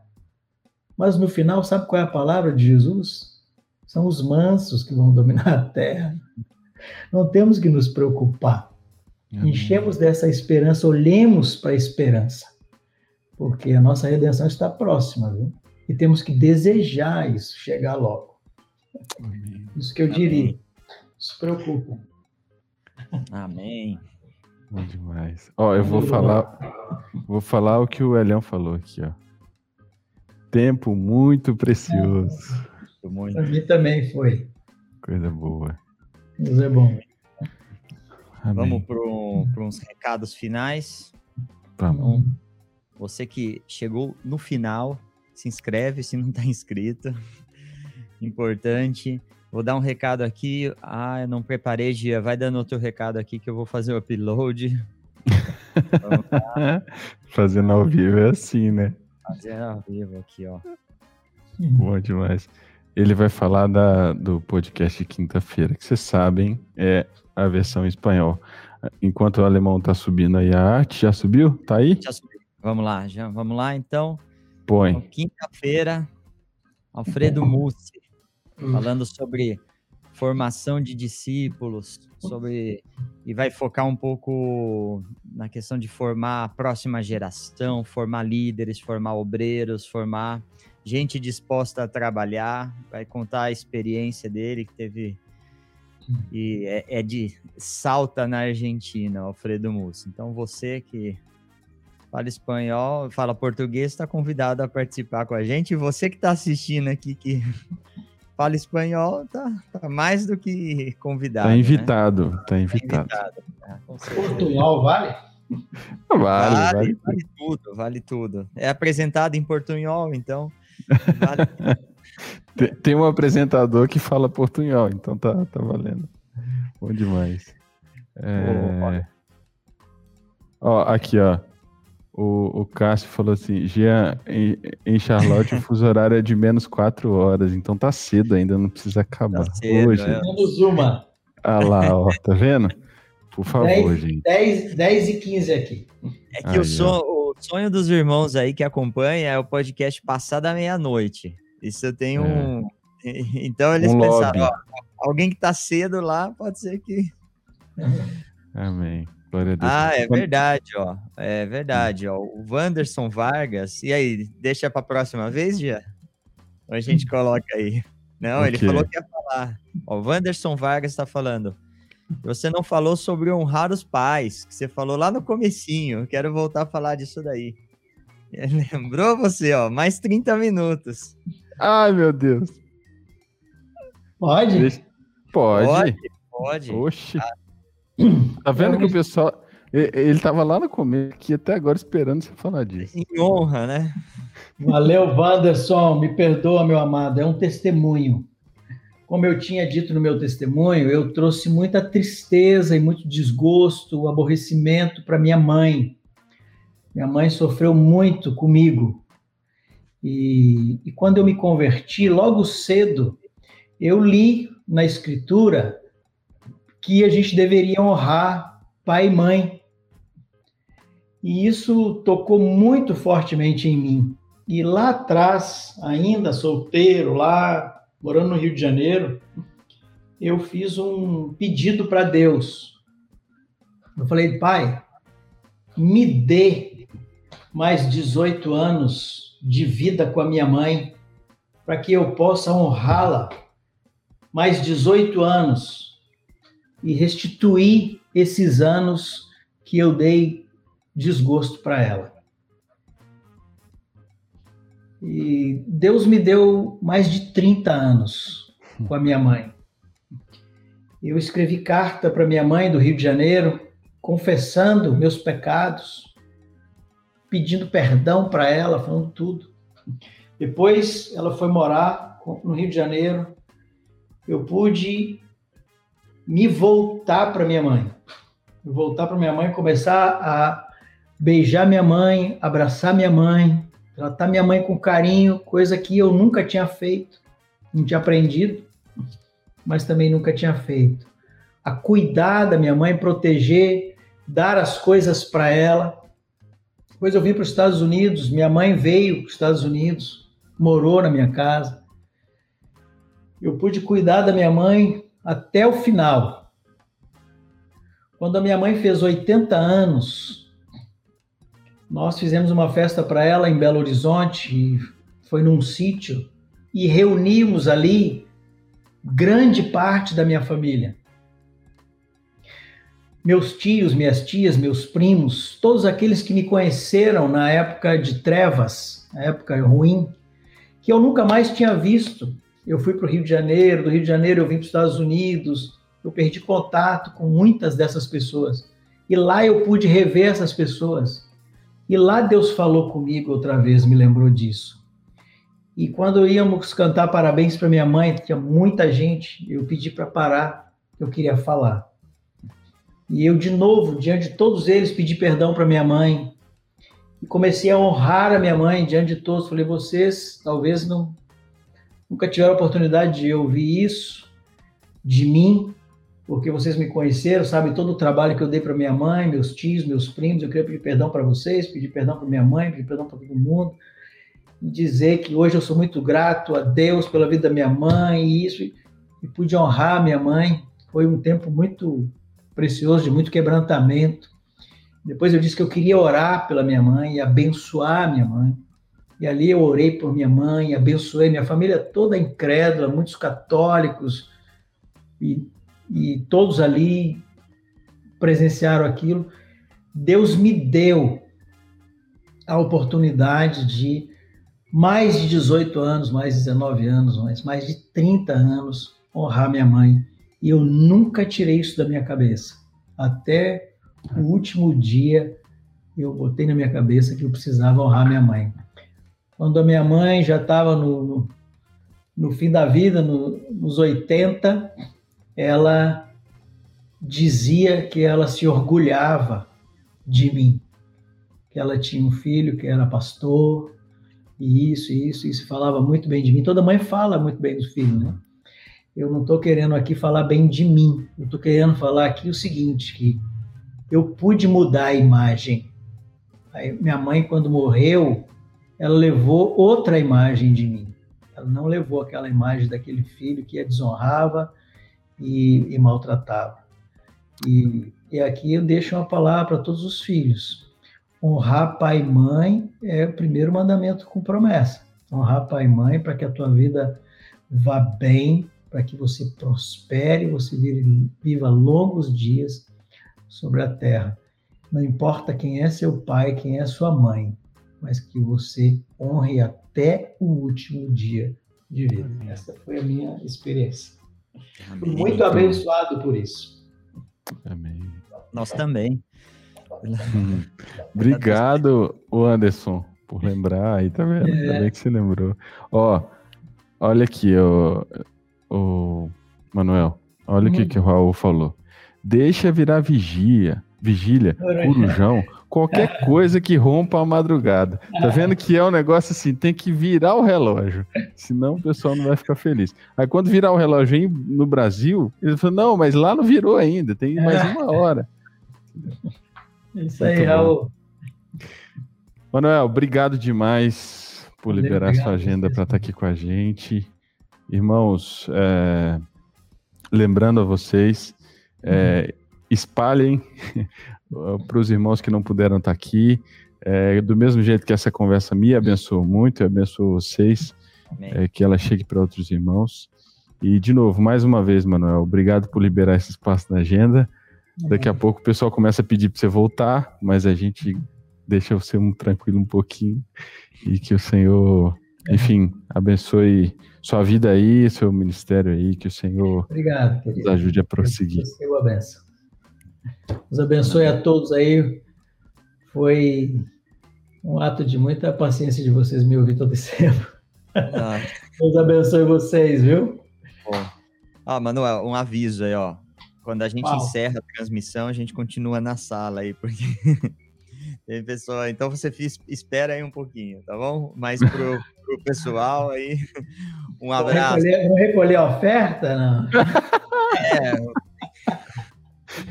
em Bitcoin, será? É. Gente, obrigado. A gente se vê no próximo. Até mais.